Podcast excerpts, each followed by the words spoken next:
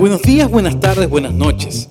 Soy Tito Orellana y bienvenidos a este espacio llamado Relevantes, donde queremos inspirarte a través de historias de nuestros invitados cada semana y demostrarte que sucesos relevantes pueden cambiar tu vida. Así que bienvenidos a este nuevo episodio que queremos demostrarte cómo tu vida es relevante.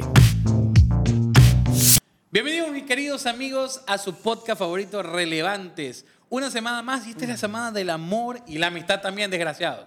Tienen que entender eso. Pero mis queridos amigos, hoy tenemos a la pareja más famosa de relevantes, Alex Bisuete, Gigi Mieles o Gillian Mieles. ¿Cómo están amigos? Muy bien, Olis. Tito. Hola, Olis. gracias Hola. por invitarnos una vez más a tu podcast. Nos encanta estar aquí, nos encanta todo lo que haces, entonces felices es. de regresar. Igual eh, estamos un poco asustados porque probablemente, bueno, tendrás que pararnos, pararnos, porque aquí vamos a discutir, vamos a pelear de quién va a hablar, en que no te me montes, todo, porque somos unos parlanchines de miércoles. Qué gusto que estén aquí. Gracias por aceptar de nuevo la invitación. Para nosotros Gracias en el podcast los amamos. Realmente las dos, la, la primera vez que estuvieron cada uno por individual nos encantó y fue la, la premisa de decir quién invitamos por San Valentín. Guau. Y obviamente a la, a la- a la pareja que justo antes de, de- de que se comprometieran vinieron acá y de hecho hubo con Gigi hubo, ¿te quieres casar con Alex? Por supuesto, es el amor de mi vida. Alex, ¿te quieres casar con Gigi? Sí, vamos a esperar un poco más. Dos semanas después se comprometieron. Entonces yo era como que, bro, ¿qué onda? Tengo que tener la premisa de eso. Amigos queridos, bueno, este es un podcast diferente porque obviamente ya sabemos un poco más de su historia, pero obviamente queremos saber ya la historia en conjunto, cómo se enamoraron uno del otro, cómo fue ese amor. Poco G nos contó la aventura que vivieron y todo, pero ¿cuánto llevan actualmente ya como eh, no, enamorados y novios? Ah, Justamente hoy en la sí, mañana le que estábamos hablando que de conocernos tenemos tres años ya de ser amigos y de empezar todo esto en el 2021 comenzó. O sea, ya ahorita ya vamos para los tres años, pero de enamorados un año... y medio se podría Sí, decir. un año y medio más o menos. Pero desde el principio se fueron a vivir juntos. Sí. Sí. Eh, eso, bueno, nosotros, bueno, yo a mí me encanta decir esto, casi a nadie le sale. Sí, casi. Nosotros fue, pero fue literal, ¿quieres ser mi novia? Así, una semana después, ¡pum! con todo, hacia la casa. Pero así, una semana. ¿Cre- No. ¿Creen que eso ayudó a que, por ejemplo, el proceso sea un poco más rápido al hecho de comprometerse?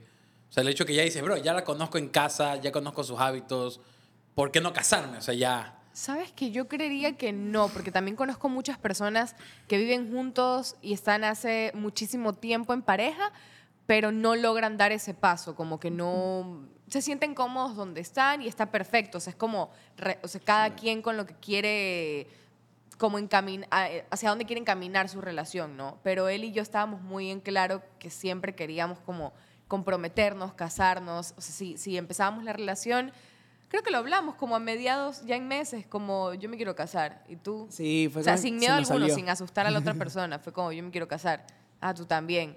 ¿Por, Ah, por- ok. por qué creen que muchas parejas que ya viven juntos sí huyen todavía del concepto matrimonio? Porque Eh, inevitablemente lo huyen, porque tienen, hay parejas que tienen hijos involucrados ya, y no es que se unieron por eso, sino que eh, ya viven juntos, quedó embarazada la pareja, pero no, no, no se casan. ¿Por qué creen que pasa eso? Eh, según yo, o sea, bueno, yo voy a hablar de lo que yo he escuchado. Sí, sí, ¿no? Porque- estamos pe- pensando en la opinión y en base a la experiencia de sus amigos. Eh, bueno, lo que yo toda la vida he escuchado, la típica. No, es que el matrimonio es, es solo un papel, es un letrero que nos ponen y es como, cada quien con su cada cual. Está chato, chévere, si, lo piensas así, pero para mí, para mí significa algo muy distinto el matrimonio. ¿no? Para mí eh, es un lazo mucho más fuerte eh, de nosotros eh, con nosotros mismos, con, Dios o en lo que uno crea, con la vida, con, con, con el mundo, ¿me entiendes? Para mí es un lazo así súper ya ante el mundo. Ya la típica, Y bajo la ley también. Y bajo la ley. O sea, y bajo decir, todos ella los- sí, Exacto. él sí es mi pareja Tal que cual. queremos vivir, o sea, mi matrimonio. Exacto, bajo los estatutos divinos y los de la ley. Entonces, para mí es eso, ¿no? Entonces yo, yo por eso, uno de mis sueños siempre fue casarme. Tú la quieres vida. ver de blanco llegando a la boda. De hecho, sí, de ley. Y ella lo sabe. Ella, uy, ella sabe, yo se lo he dicho. ¿Ya estás buscando el vestido? No. o sea, a ver, ¿por qué creo yo en mi caso que las personas eh, tienen este problema con el matrimonio? Es justamente por la sociedad. Yo creo que la sociedad le ha puesto una importancia errónea al matrimonio, una carga tan fea al matrimonio que, ¿por qué lo sé? Porque apenas a mí me dieron el anillo las primeras palabras de mi madre, de mis hermanas, que igual son personas que me aman, pero tienen tan interiorizado esto de que, mijita, ya, esto ya es otra cosa, el matrimonio no es lo mismo, incluso vivir comprometidos, no es lo mismo, van a tener que ponérselo. Y es como, no, espera, espera, no pasa nada, solamente... Sí, es un anillo y viene con todo el peso de nos vamos a casar, pero en realidad la decisión de amarnos ha sido el compromiso desde el día uno. La decisión de escogernos ha sido un compromiso desde el día uno. No, no fue como, ah, ahora que me dieron el anillo, ahora sí te voy a respetar y se viene Claro, lo ahora fuerte. sí. No. Ahora sí te jodiste, tus tierras son... Claro. Exacto, es como, ay, eso de te, te vas a casar y ya te jodiste. No, al contrario, para mí no hay cosa más linda que haber encontrado a esa persona que hoy en día es tan complicado y poder tener eso de construir un hogar con esta persona y es una eterna pijamada, lo que creo que Sí, también lo lo otra vez lo Yo también lo digo. Sí, siempre lo decimos. Y también esto de que hay muchas personas que se reflejan en otras y empiezan con comentarios como, eso es ahorita, pero ya después en unos Ah. años, uy, no, se van a cansar y no sé qué. Sí, ahorita todo es color de rosa, pero en unos años, uy, cuando sean papás, y es como, ¿por qué tienes que, que- que proyectarte en otras personas? O sea, ¿por qué tus fracasos tienen que ser el de las otras personas? Exacto. No, no quiere decir que lo mismo vamos a vivir nosotros. En una ocasión tuve el placer de dar consejería a una pareja, no por el ámbito de pareja, porque obviamente no tiene casado para tener esa autoridad, pero hablamos de la manera de, de cómo crecer profe- profesionalmente. Me decían, es que mi marido no me enamora todos los días y yo creo que por eso el emprendimiento, no, está- no estamos enamorados del emprendimiento. Porque cada vez que estoy con mi esposo dentro del emprendimiento, siento que es otra persona y no, no es mi esposo que intenta, o sea, intenta enamorar a los... Dice, yo, yo, yo como intento enamorar a los clientes, pero nunca, porque a mí no me trata así. Dios mío. Porque a mí no me, no me, no me intenta enamorar así. Y, y- y ella decía, para mí el matrimonio es un constante enamoramiento de- a la pareja. Porque, a ver, y esto es comprobado a nivel psiquis, eh, el amor ese ferviente dura cinco años, seis años. Lo que pasa es que ahí, como tú decías, yo decido todos los días amarlo, todos los días eh, quererlo, todos los días aceptarlo, todos los días yo me quiero enamorar de él. O sea, no permitamos que ese amor ferviente se apague. El otro día hablaba con un amigo que me decía, yo todos los días me levanto pensando, hoy amo a mi pareja hoy la amo. O, o- y, me Wow. y se pregunta eso y, y comienza a ver fotos de ella, ver chats, recordar lo bueno y lo malo y decir, no, sí, sí. O sea, como que ti- ti- tienes que cuestionarte todo eso todos los días para mejorar. Porque no solo habla de cómo lo vas a tratar, sino también tú. Claro. Porque ahí sí me baso en lo que dice la Biblia. Dice, ama a tu prójimo como a ti mismo. El principio es, como a- te ames, vas a amar a los demás. Y una, cuando tú estás ya casado, eres uno solo. Entonces ya es uno mismo como se ama, como va a amar a su pareja, sin caer en codependencia, ¿verdad? Sí. Porque Eh. sigue siendo hombre, sigue siendo esposo. Entonces ya son, siguen siendo dos individuos por separado. Ahora pregunto, viviendo juntos y todo, ¿cuándo tienen tiempos a solas consigo mismo? O sea, ¿cómo ustedes creen que han interiorizado el hecho de tener tiempo a solas consigo mismo y crecer como personas? De hecho, voy a hablar, mi amor. Perdón, Lo siento. es que no entendí un poquito la pregunta. ¿Es con uno mismo? O sea, ajá, ¿cómo, ¿cómo tú tienes tus tiempos a solas contigo para ser mejor en la Oh, relación ya. o en las relaciones? Eh, sí, o sea, bueno, eh, yo creo que nosotros sí somos personas como que de, de mucha libertad del uno hacia el otro por completo, ¿no? En en cuestión gustos, en cuestión eh, diversión, ¿no? E- Ella, ella a veces tiene otras cosas, otros propósitos de diversión muy diferentes a los míos. Ya, para mí, yo tranquilamente podría estar sentado viendo Netflix, comiendo canguil.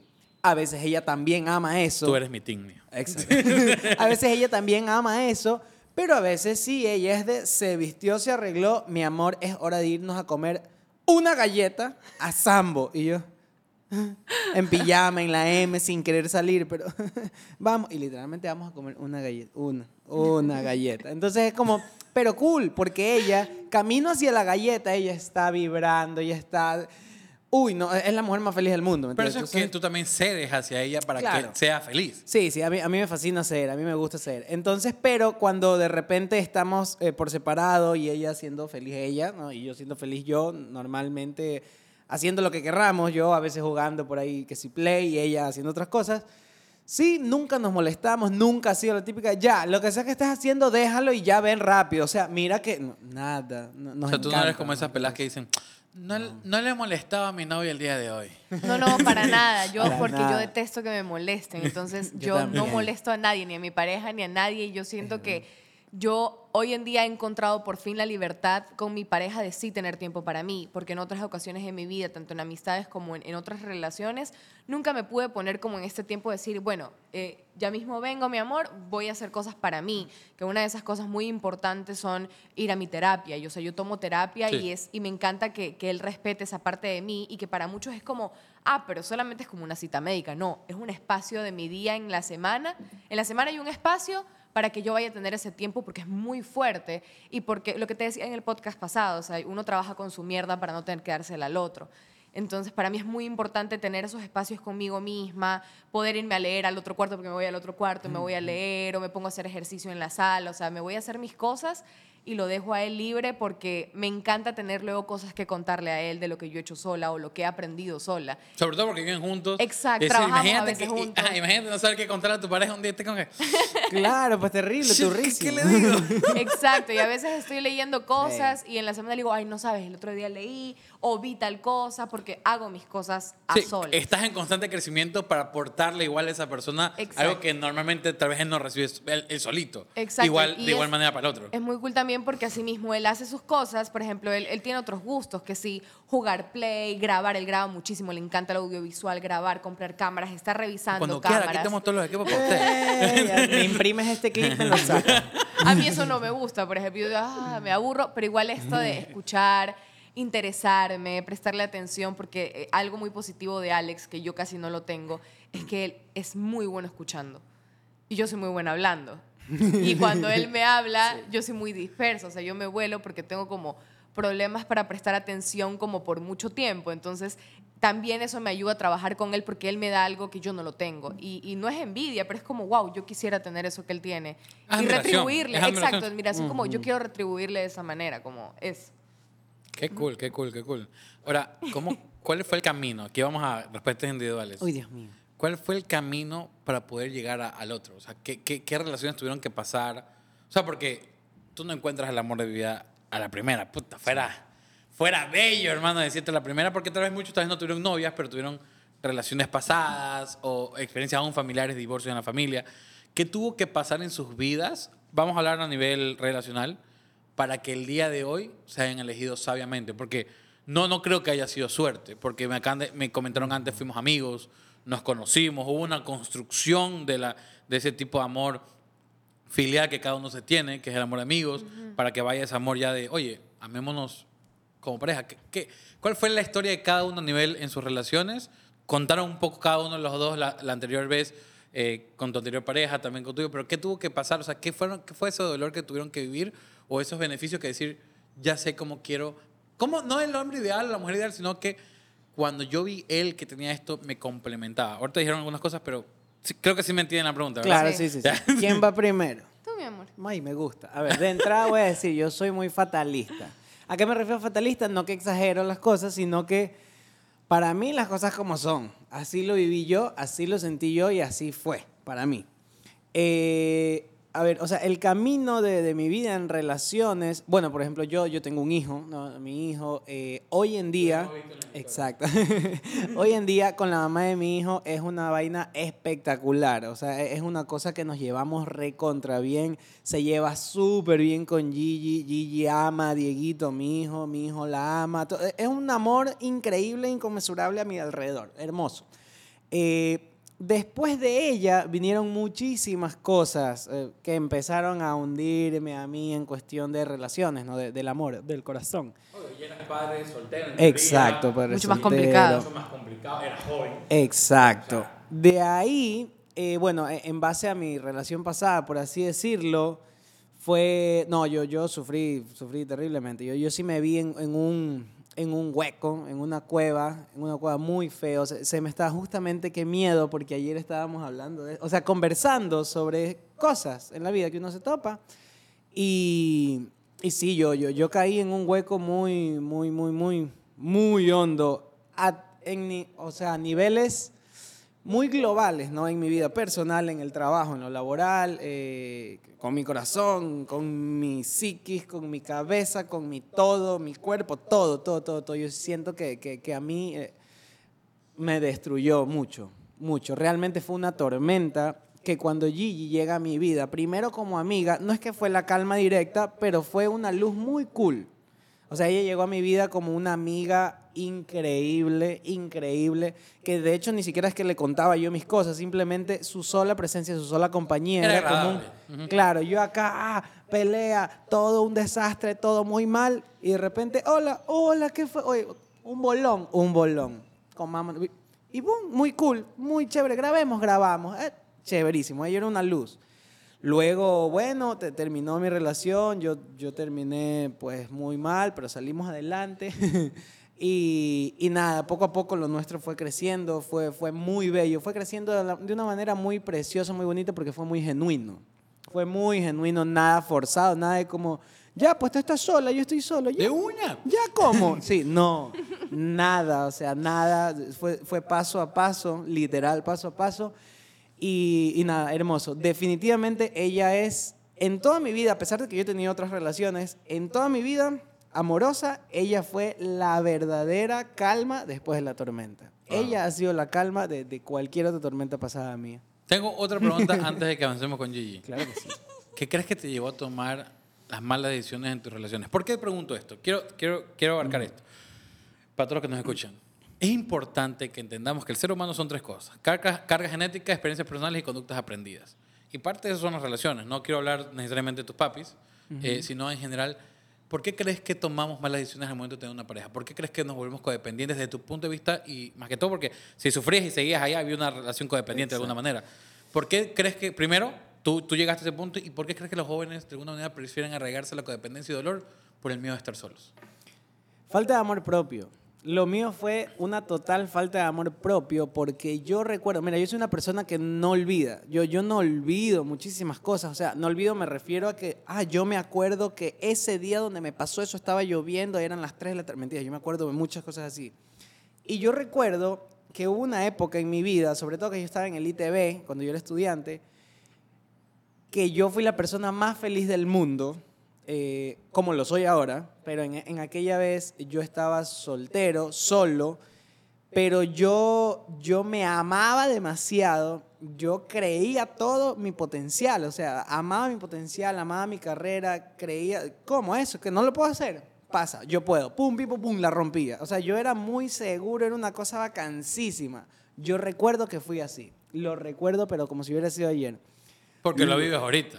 Claro, Entiendes el porque lo vivo- exacto, lo vivo hoy en día. A veces flaqueo, ella no me va a dejar mentir, a veces flaqueo, pero bueno, son cosas que a uno le pasa.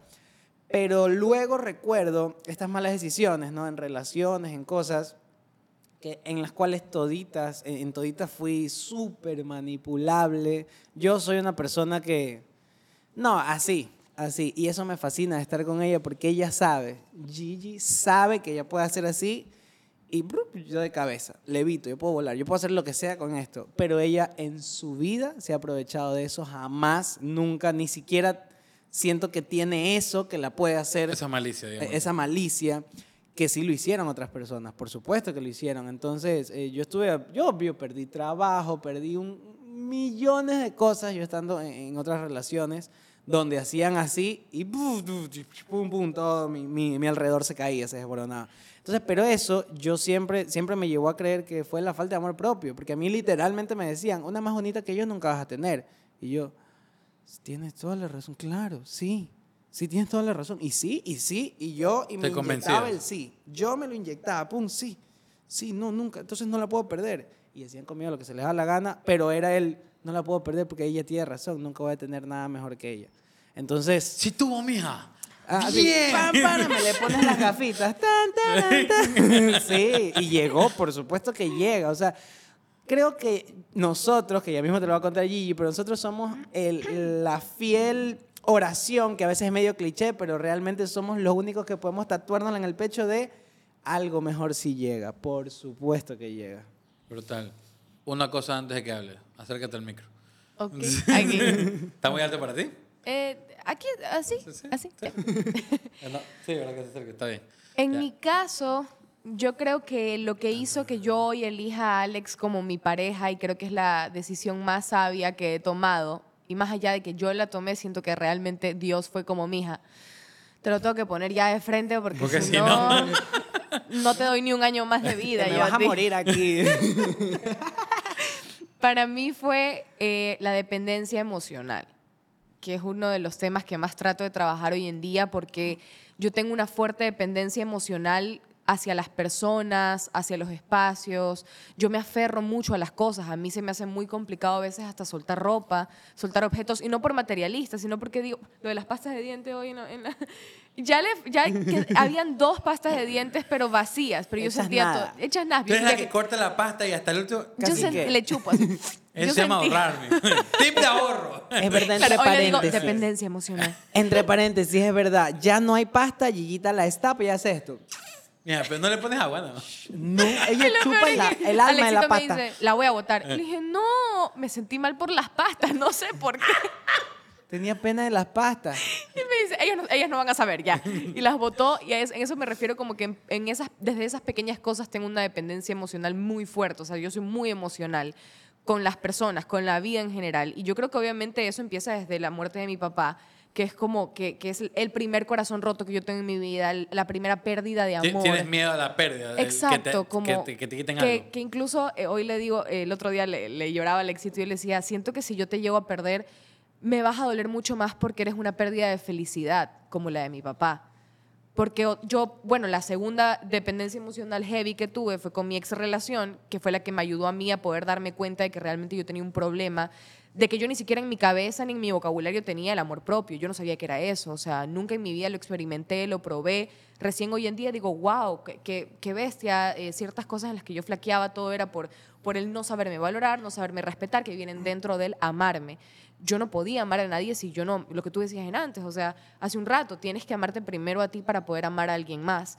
Y pasar por todo este proceso y darme cuenta que realmente era muy ligada a las personas que me hacían daño solo por miedo a quedarme sola, por miedo a no sentirme querida, respetada, amada en un espacio, buscaba un hogar, una familia. Que veías pesar- como víctima totalmente. Sí, vivía como víctima todo el tiempo. A mí me, me tiraban al piso y yo, perdón, me caí mal. No es tu culpa, fui yo, yo me tropecé. Y no era así. Entonces, luego cuando ya salgo de esta relación, que me costó muchísimo, que fue un ultimátum de mi mamá como, tú regresas, porque yo me iba a ver con esa persona, y me dice, tú regresas y no has terminado con él, tú no entras a esta casa.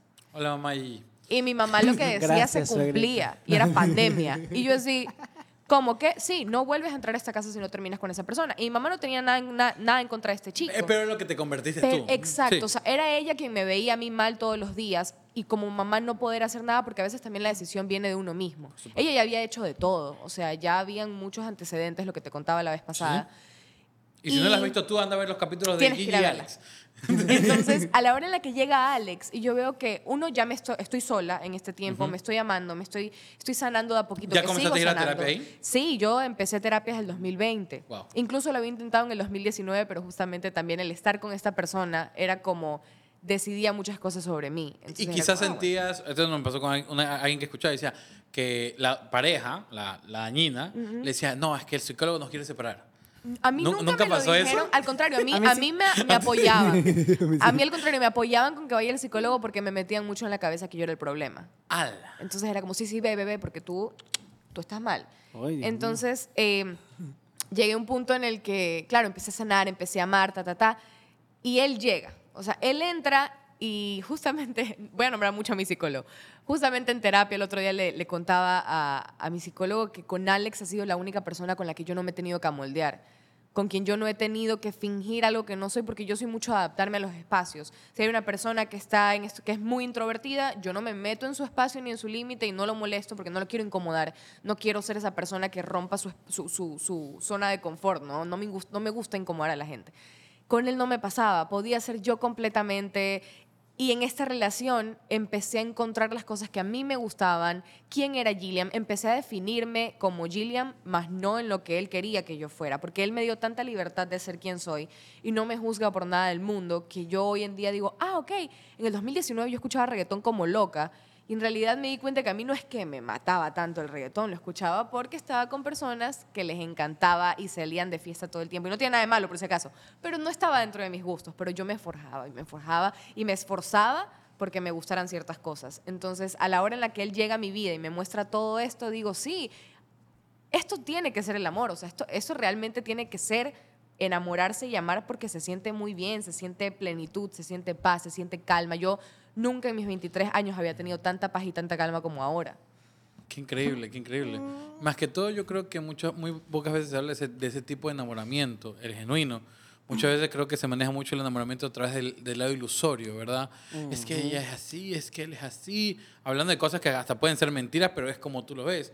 Pero las cosas que dijiste, la plenitud y paz, es lo que, te- lo que le, por eso les preguntaba eso, ¿qué te llevó? Porque tú ya sabías que estar en el enamoramiento ilusorio, ustedes ya pasaron por eso. Con la mamá de tu hijo quizás, con tu anterior relación. Ustedes ya pasaron por la parte ilusoria. No, él no es así. Tú, tú conoces la parte mala. Yo sé cómo... Y, y él es peor. o sea, ¿ya? El verídico en persona es mejor, en fotos se ve mal. Sí, ya, bueno, que tú lo ves por redes. Yo le conozco facciones Sí, que lo hacen ver lindo. Ay, no. Sí, cuando me golpea, me golpea con amor. así. Eh, porté mal. sus ojos. Ahora, hablemos un poquito ya, reírnos de to- to- toda esta historia, ¿verdad? mío. ¿Cuál ha sido su peor San Valentín? No puede decir que todos fueron eso no se los creo ni con la esfera del dragón, que me las compré. Pero, A ver, es que peor, tal Oh. cual utilizando la palabra peor, tampoco tampoco. ya, ya. Pero un- uno que tú digas no salió como yo esperaba. Ya, les voy a dar un dato curioso, muy curioso. Aquí donde nos ven, nosotros pataleamos y hasta probablemente ya mismo discutamos por esto, pero no mentira. Nunca podemos tener un San Valentín decente. Hasta el sol de hoy tenemos un San Valentín decente porque nos toca o trabajar o incluso a veces hasta estar separados, Aunque una en igual una es- ciudad, solo otra en hemos otra tenido ciudad. uno. Ahorita vamos por el ¿Cómo? segundo. ¿En serio? ¿Sí?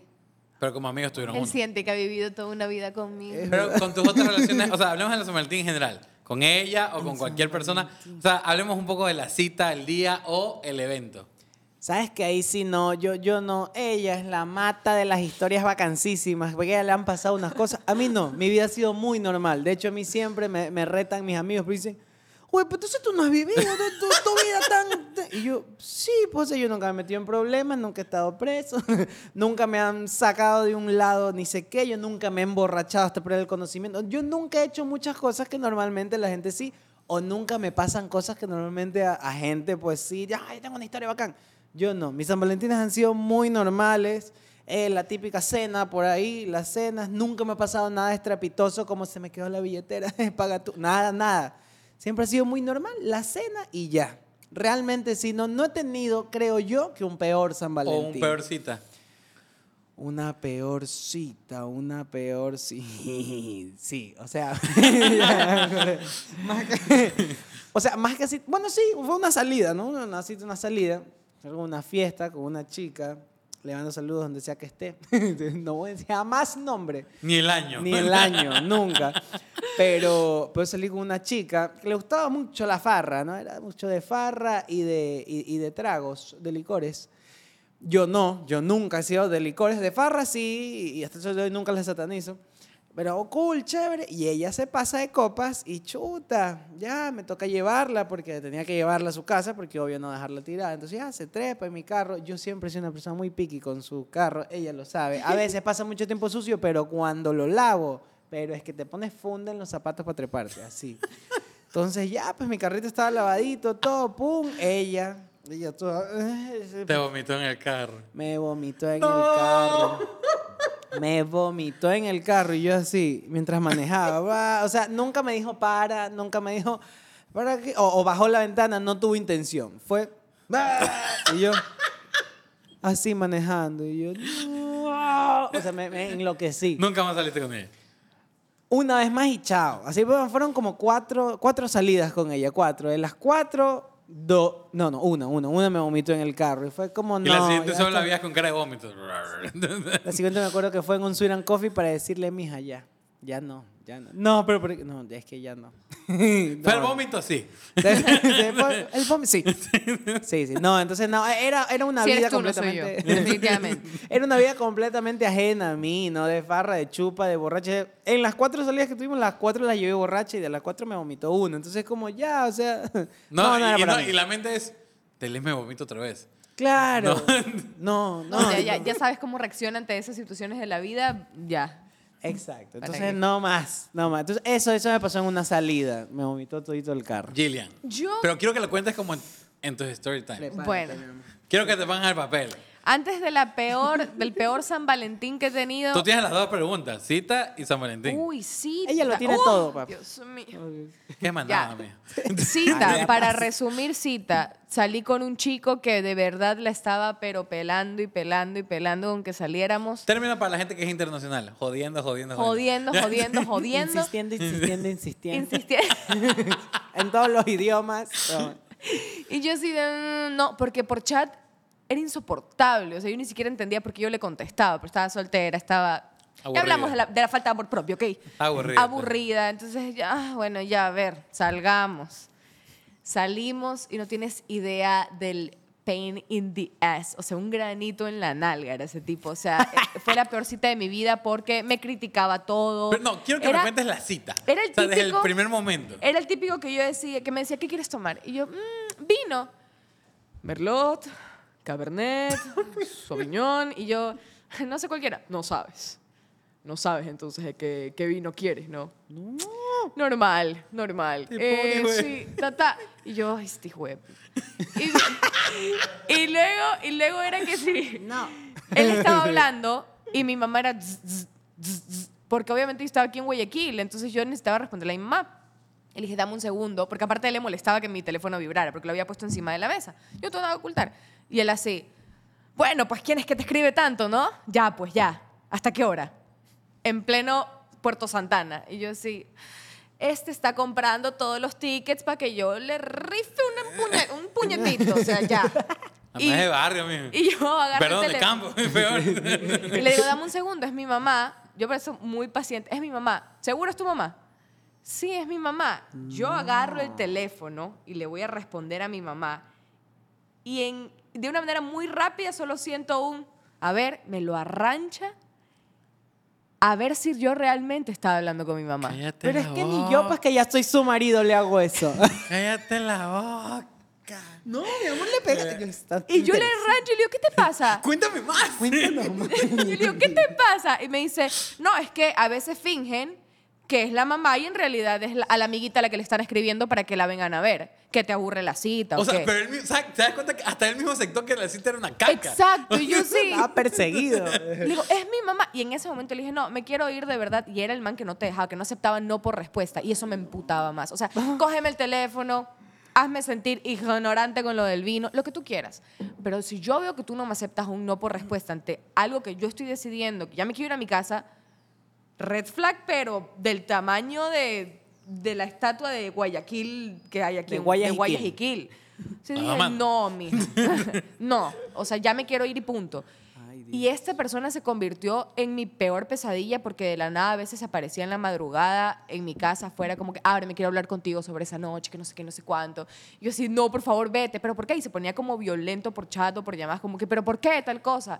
De verdad, sí se, sí se volvió un dolor de cabeza. Y por fin se fue del país y un día, ¿te acuerdas que estábamos tú y yo en relación?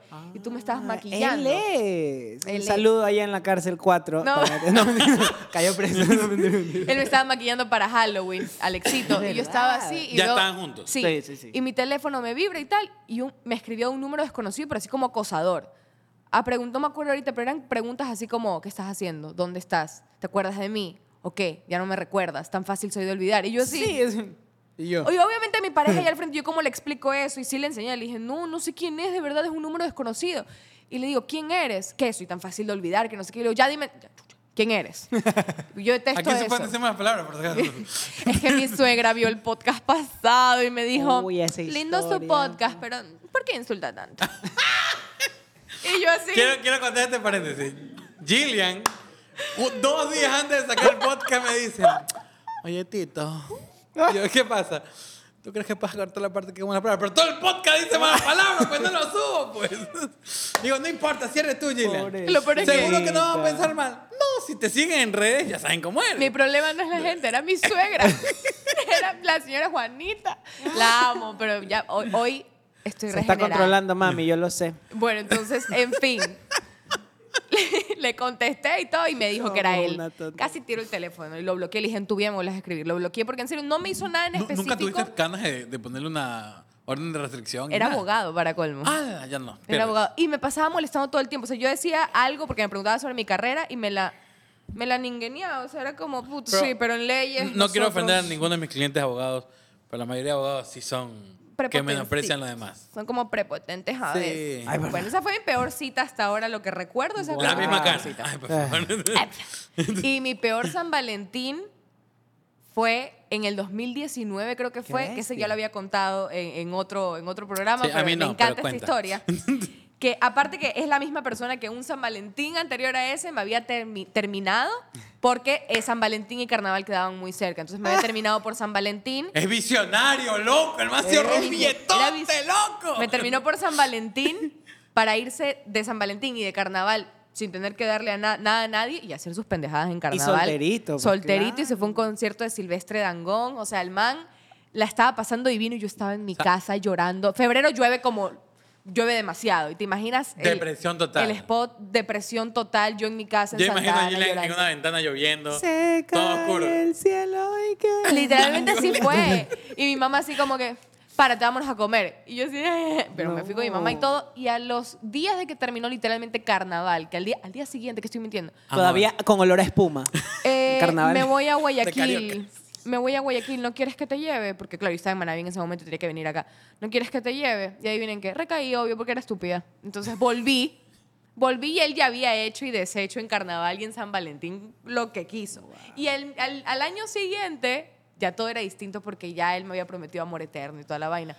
Entonces yo estaba llorando así mismo. Bueno, no estaba llorando, pero estaba en una clase de publicidad en mi universidad y estaba harta ya, harta. Estaba lloviendo así mismo febrero, lloviendo torrencial en mi universidad. Y yo dije, me voy a ir al baño a perder el tiempo.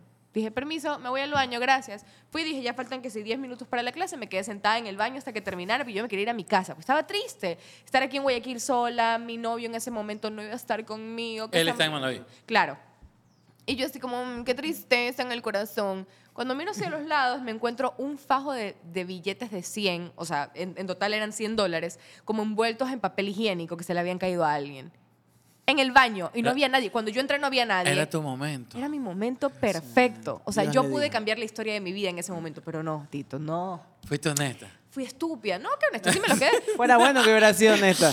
Fui estúpida, Mira que porque yo dije como, ok, tengo Lo voy 100 a ver, dólares. dijiste. No. Es que nada, o sea, la vida me puso todo para que yo lo rechace, pero no, fue así. Dije, uy, 100 dólares, tan inocente. Yo me voy a comprar McDonald's, qué rico. Voy a comprar mucho McDonald's y me voy a meter en mi casa a comer y a ver una película. Cuando Visionaria. Llego, a mi departamento a punto de pedir el delivery y toda la vaina, ya había salido de la, de la universidad, ta, ta, ta, estaba en la casa. Mi amiga me dice, baja, que te vengo a ver. Y yo, ay, qué lindo, San Valentín entre amigas. Bajo y era mi exnovio, o sea, mi novio en ese tiempo, con el novio de mi amiga, que también era de Manaví, y nos habían venido a ver como sorpresa. Y yo, ay, qué lindo, todo va sonando divino hasta ahora. Y como yo era una persona que no sabía manejar sus emociones hasta el sol de hoy, dije, volvámonos locos, vámonos a montaña. Yo lo pongo, fui a tener los 100 dólares. Dije, yo, lo, yo nunca había ido a montaña en mi vida, nunca. Y dije, vámonos a montaña, sí. Y puse los 100 dólares que sí, para, era solo una noche, para las habitaciones que compartimos entre todos, nos fuimos, sí, venga, y estaba emocionadísima. Gillian era la, la mía de plata. En- Ese día. Con 100 dólares del baño. Ese día. Lo gasté en eso, ¿para qué? Para que en esa misma noche que habíamos llegado, fuimos a un barcito. Obviamente era mi primera vez en montaña y yo quería bailar, quería estar con mis amigas y estábamos Lost ahí entre Beach todos. Forever. No, ni siquiera Lost Beach. Otro barcito por allí, súper cool, como más de musiquita así como latina y ta, ta, Ya, ta. ya. Y a él se le peló la nalga de que ya no quería que yo bailara.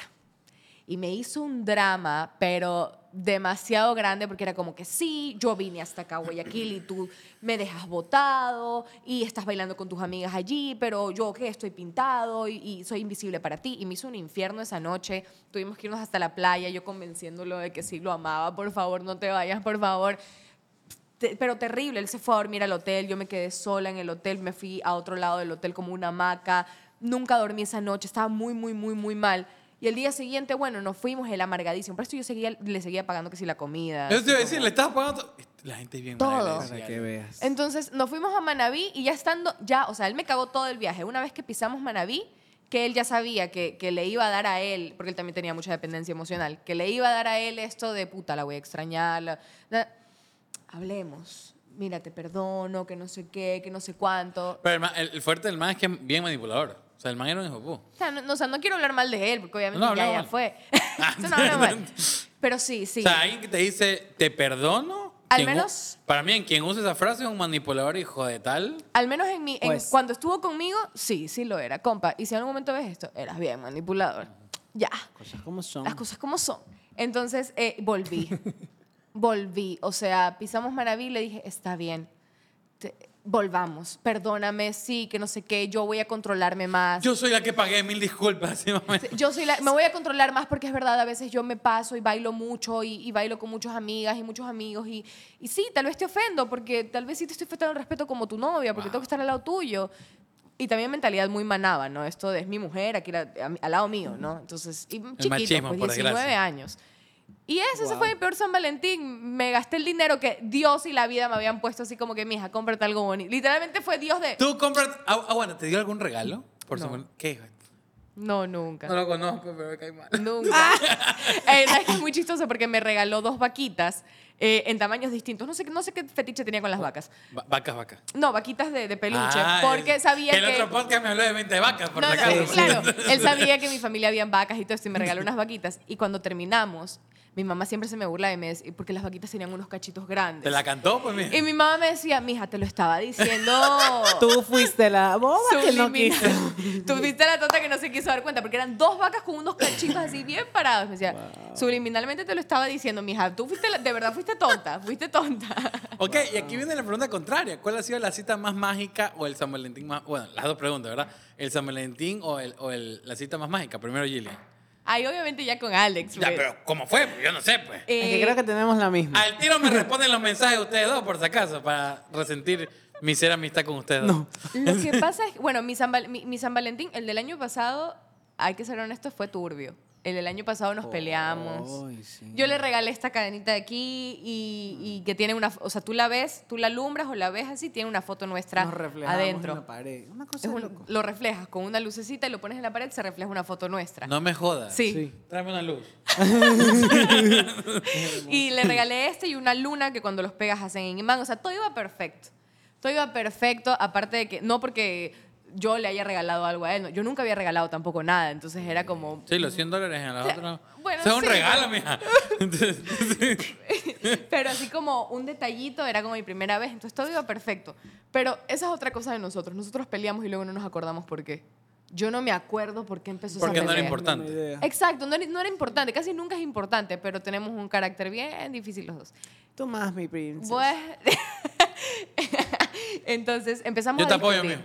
Gracias. Empezamos a discutir, fue horrible. Fuimos al restaurante al que íbamos bravísimos y ahí se le salió a él decirme en el carro, porque él es súper llorón. madre, mi amor, vas a Él es súper llorón. Y ese. San Valentín llorando en el carro, ya, también estaba lloviendo, estábamos en Quito.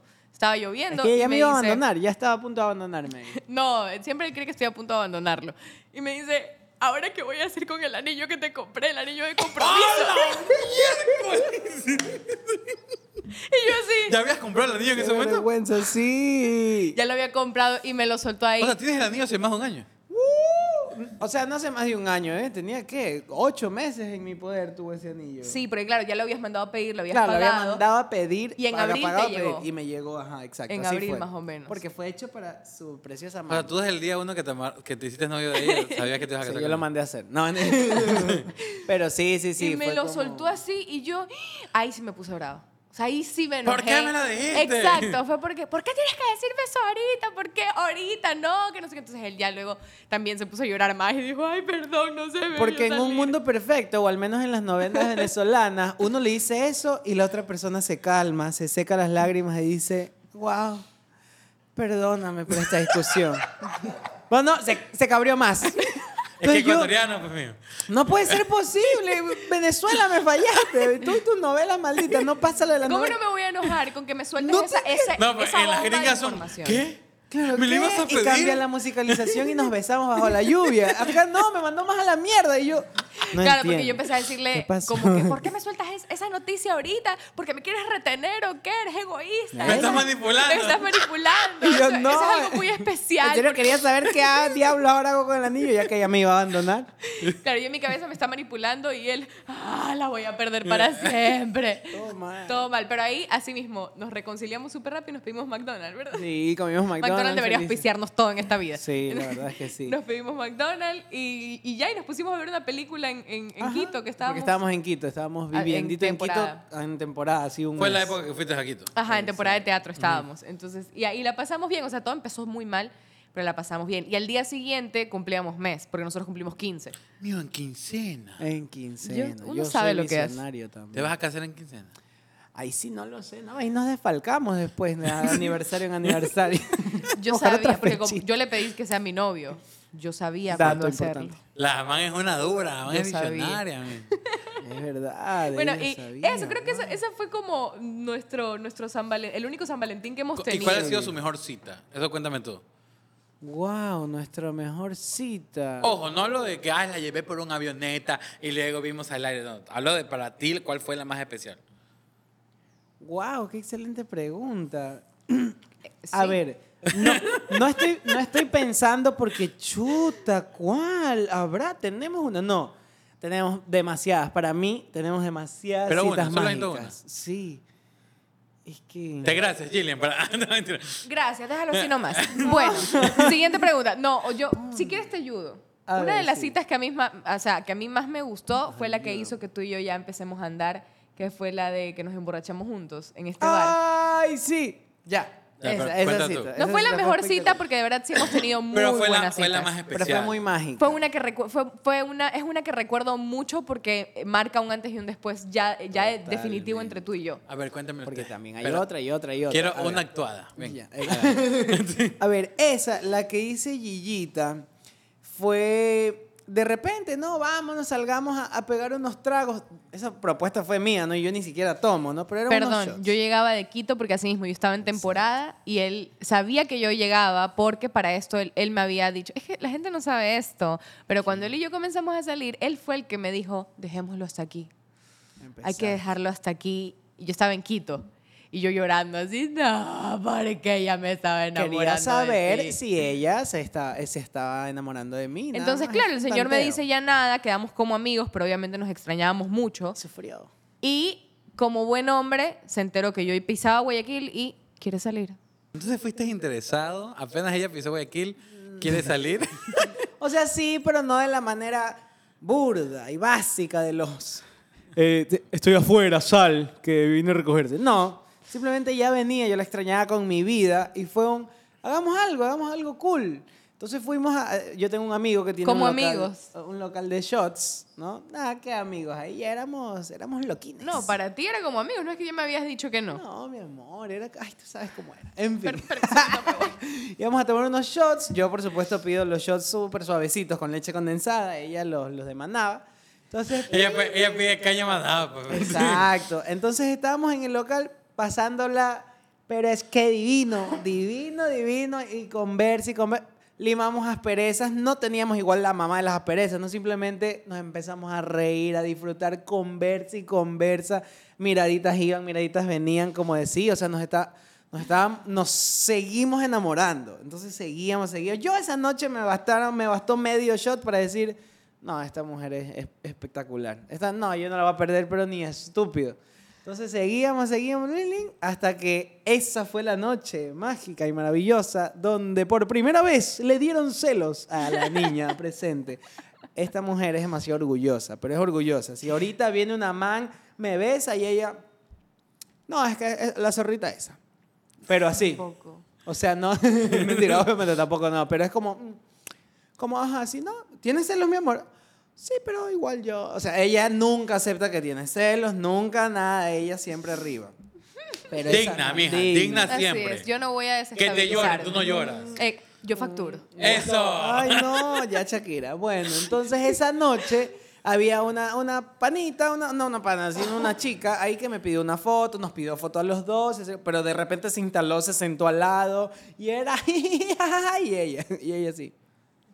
Es que ya, pues la chica ya estaba, ya, ya habíamos, ya nos habíamos tomado fotos, ya le estábamos pasando muy bonito. Ya. Ella ya nos había dicho mil y un veces cuánto nos amaba y amaba nuestros videos y yo, o sea, uno llega a esa, etapa en la que dices, de verdad, gracias, sí, qué bello, todo, uh, Y ya no hay más que lindísimo. decir, pues. Pero, busca tu grupo, mija, ¿dónde estás?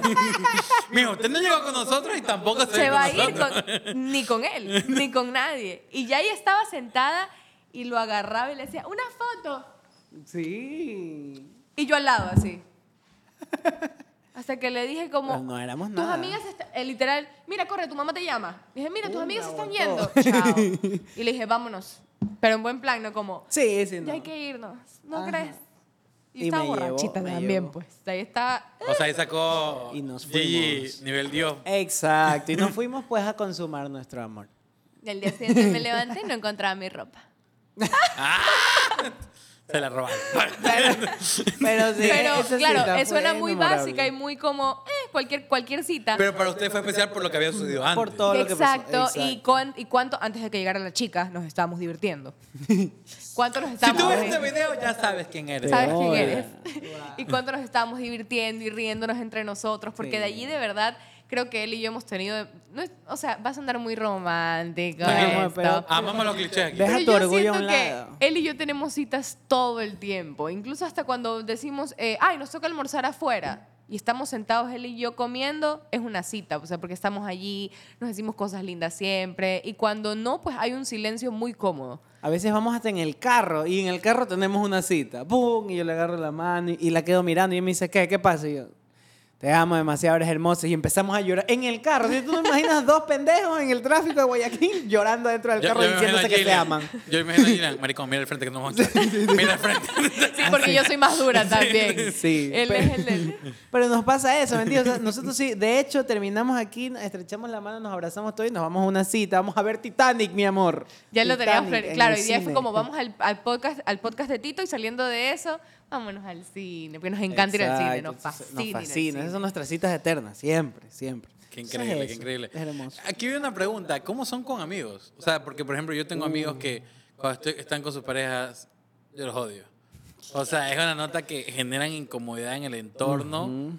y, y yo lo admito. O sea, yo fui hace una época y dije, en mi vida, porque a mí después me lo dijeron. Que, hermano, tú estás con esa man y acá. y es como que todo el mundo te valía trozo. ¿Cómo son ustedes con amigos? ¿O ¿Ustedes qué, qué les han dicho o cómo consideran? ¿Decimos la verdad, mi amor, o para, o para el podcast? La verdad. No sé. La verdad, dijo Tito ya No la sé a qué te refieres No, y ella tiembla. No, no tiembla. A ver, o sea, o sea, eh, somos, somos muy normales, somos muy buena onda. Si se baila, se baila. Si, si yo estoy cansado y ella baila, baila sola, mi amor, disfruta, rómpela. Ella de repente yo estoy aquí conversando, me viro y está trepada en una mesa loca. Yo me cago de risa. Yo no soy de los que... "Baja, ba- baja, chu". No, nunca. ¡Guau! Me muero de la risa. La me- graba. la grabo, me trepo, me trepo a la mesa con ellos. Es, es esa- nosotros somos así, ya viva la vaina.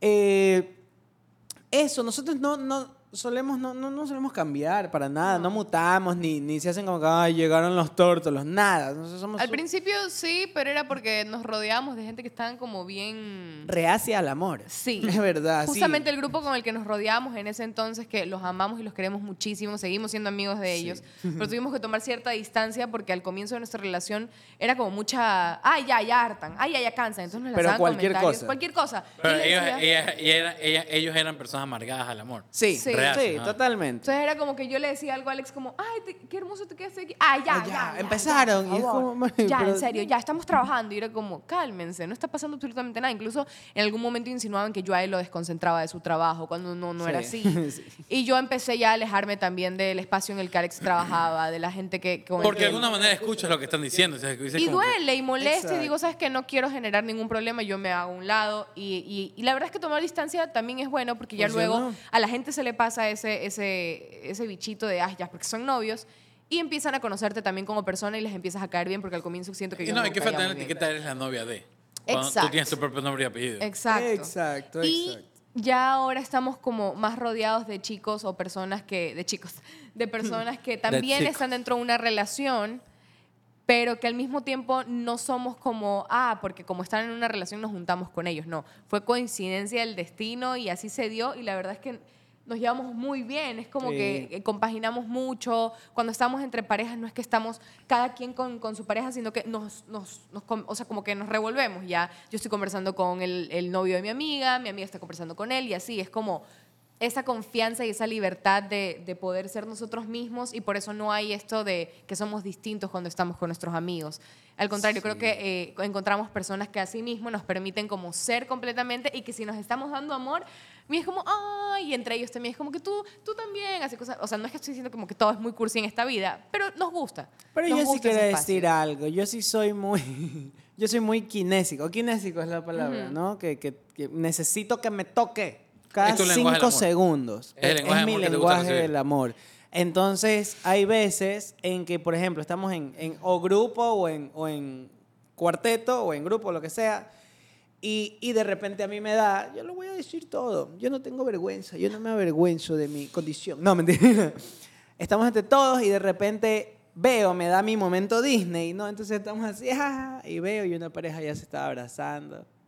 Y veo acá otro con un oh, ma", en mi cabeza y otros allá también se están haciendo naricita. Y otros acá están agarrados de la mano. Y yo veo y, y obviamente está conversando por allá y yo solo y es como, no es que no quiero decir que ella me abandone y se largue y yo solo, no, simplemente me da mi momento Disney, vuelvo y lo repito y es como un, ya no me ama porque no me está abrazando. y voy y la busco y le digo, dame tu mano, abrázame, pero me pongo en un, yo sí lo acepto, en un mal plan, no mal plan de se arruinó la noche y de vámonos, no, sino como de un... Mutemos, así Dame como que- amor ahorita. Y ella, espera un segundo, es que está en medio de un chisme. Un segundo, entonces, porque ella está viviendo la vida normal, pero yo estoy dentro de la película maldita sea de Disney. Entonces yo en ese momento quiero que llueva, ¿Quieres que ella justificar me que porque eres actor eres tan sensible a eso? O no, o a No lo veces sé. los amigos con los que estamos están dando cariño entre ellos y nosotros estamos como que aquí entre nosotros así como, ah, sí, tal Sí, cosa. y Y él se pone como, ¿por qué ya no me das amor así como ellos sean? Ya no, está- ya no me Ah, amas como antes, ¿verdad? Se te fue la magia, Pero ¿sabes lo claro. lindo? Que igual no lo ves como algo como, ah, este comenzó con su ridículo, sino como que lo ves algo tierno. No, sí lo veo. Sí, sí lo ves. Sí lo, no, mentira. Al principio lo veía como algo muy tierno, después ya le causa molestia. Dilo, mi amor. Le O sea, es molestia. que hay momentos en los que digo, ay, mi cosita bella. Pero cuando ya se pone Ya, ya. Joselito, que por pasa una mosca y es Joselito. claro, la mosca le, pres- le prestas más atención que a mí. Claro, porque ya no Uy, me es ama. que me da ¿No te das coraje. cuenta que los hombres somos más dramáticos? Sí, totalmente, para todo. Eh, eh, mijo, yo sí que le echo dramas a pelar. Es que no, yo te doy todo. Y ni tu atención tengo. Es que sí, sobre todo es que, no sé, siento que me golpea en el corazón, porque no puede ser posible que ella, ella me pidió que yo sea su novio y, y somos novios y de repente ya me tienes y me dejas así y no me Claro, das él amor. es muy así como, ¿Cómo chama? como no te conformes, no porque estoy contigo no me tienes que dar amor, o sea, tienes que Siempre, conquistarme todos los siempre días. tiene que haber amor. Y es como, ok, o sea, él es más sensible es y yo bandera. soy mucho más como, tranquilo, no pasa nada, hay peores problemas en el mundo, sí, sí te sigo amando, ya, ok, pero también tengo que acoplarme a eso, que, le- que él es mucho más kinésico, mucho más amoroso, es mucho más como de dame amor Sensible, todo el tiempo. Cucharita, y yo soy más de, ay, hay algo que detesto de Alexito, que es Eh. que él cuando está dormido salta. Mi amor. eh. Y a él le encanta abrazarme. Mi amor, eso no íbamos a contar. Salta horrible. Y se duerme abrazándome. Y esto es un dato bien personal, pero me encanta contarlo. A veces se duerme con su manito en mi chichi. Dios, Dios mío. Y a veces se queda lo va a ver tu suegra. Suegra, ya, ves la intimidad. Se- Y Dios con su mano en mi chichi, y como él salta, yo lo odio porque yo ya me estoy quedando dormida y de la nada es un. y me la aprieta. Yo sueño que estoy de carnaval, pues papi, tengo los globos. y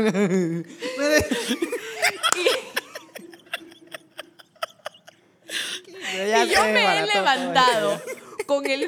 ¿Tú te imaginas que a ti te agarren y te aprieten allá abajo tus cosas? Y saltando, ¿no? Es, es esto, y ella. Y me pega, me saca la pucha, que yo nunca me entero, estoy ruco. Entonces cada vez que él se está quedando dormido, yo le digo, ya, ya, ya, mi amorcito, salga.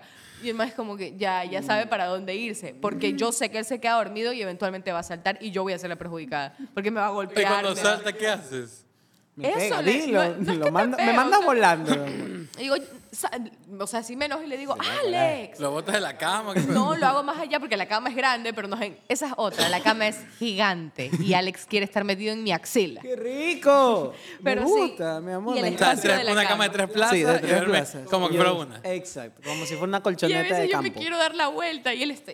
Y Yo, mi amorcito, entonces tengo que irlo poniendo, ubicándolo. Y ni que, que ni se haga, porque cuando nos levantamos de dormir está de espaldas, o sea, ni yo, yo, quiero, no existo. yo quiero decir algo, un mensaje a la humanidad, sobre todo a las féminas. ¿ah? ¿Cuántas de ustedes no quisieran un novio así? ¿ah? Que esté ahí, que todo el tiempo las quiera abrazar. Déjalo Mira, la producción, toda la producción está. ¿Ves? Pero ella lo tiene, lo Porque si posee te y se apretan la chichi y te la machucan todas las noches, de un Pero también te con- Sin que tú le hayas pedido. sin que yo se lo haya pedido y yo me estoy quedando dormida también. Yo me levanto y digo, temblor, terremoto. Ya mismo vamos para dos años de relación y aún amo buscarla y dormir de cucharita. O sea, yo amo eso, ¿me entiendes? Pero yo también lo amo. ¿Ves? Ya se puso, ya, se- ya se puso. Mi amor, sí.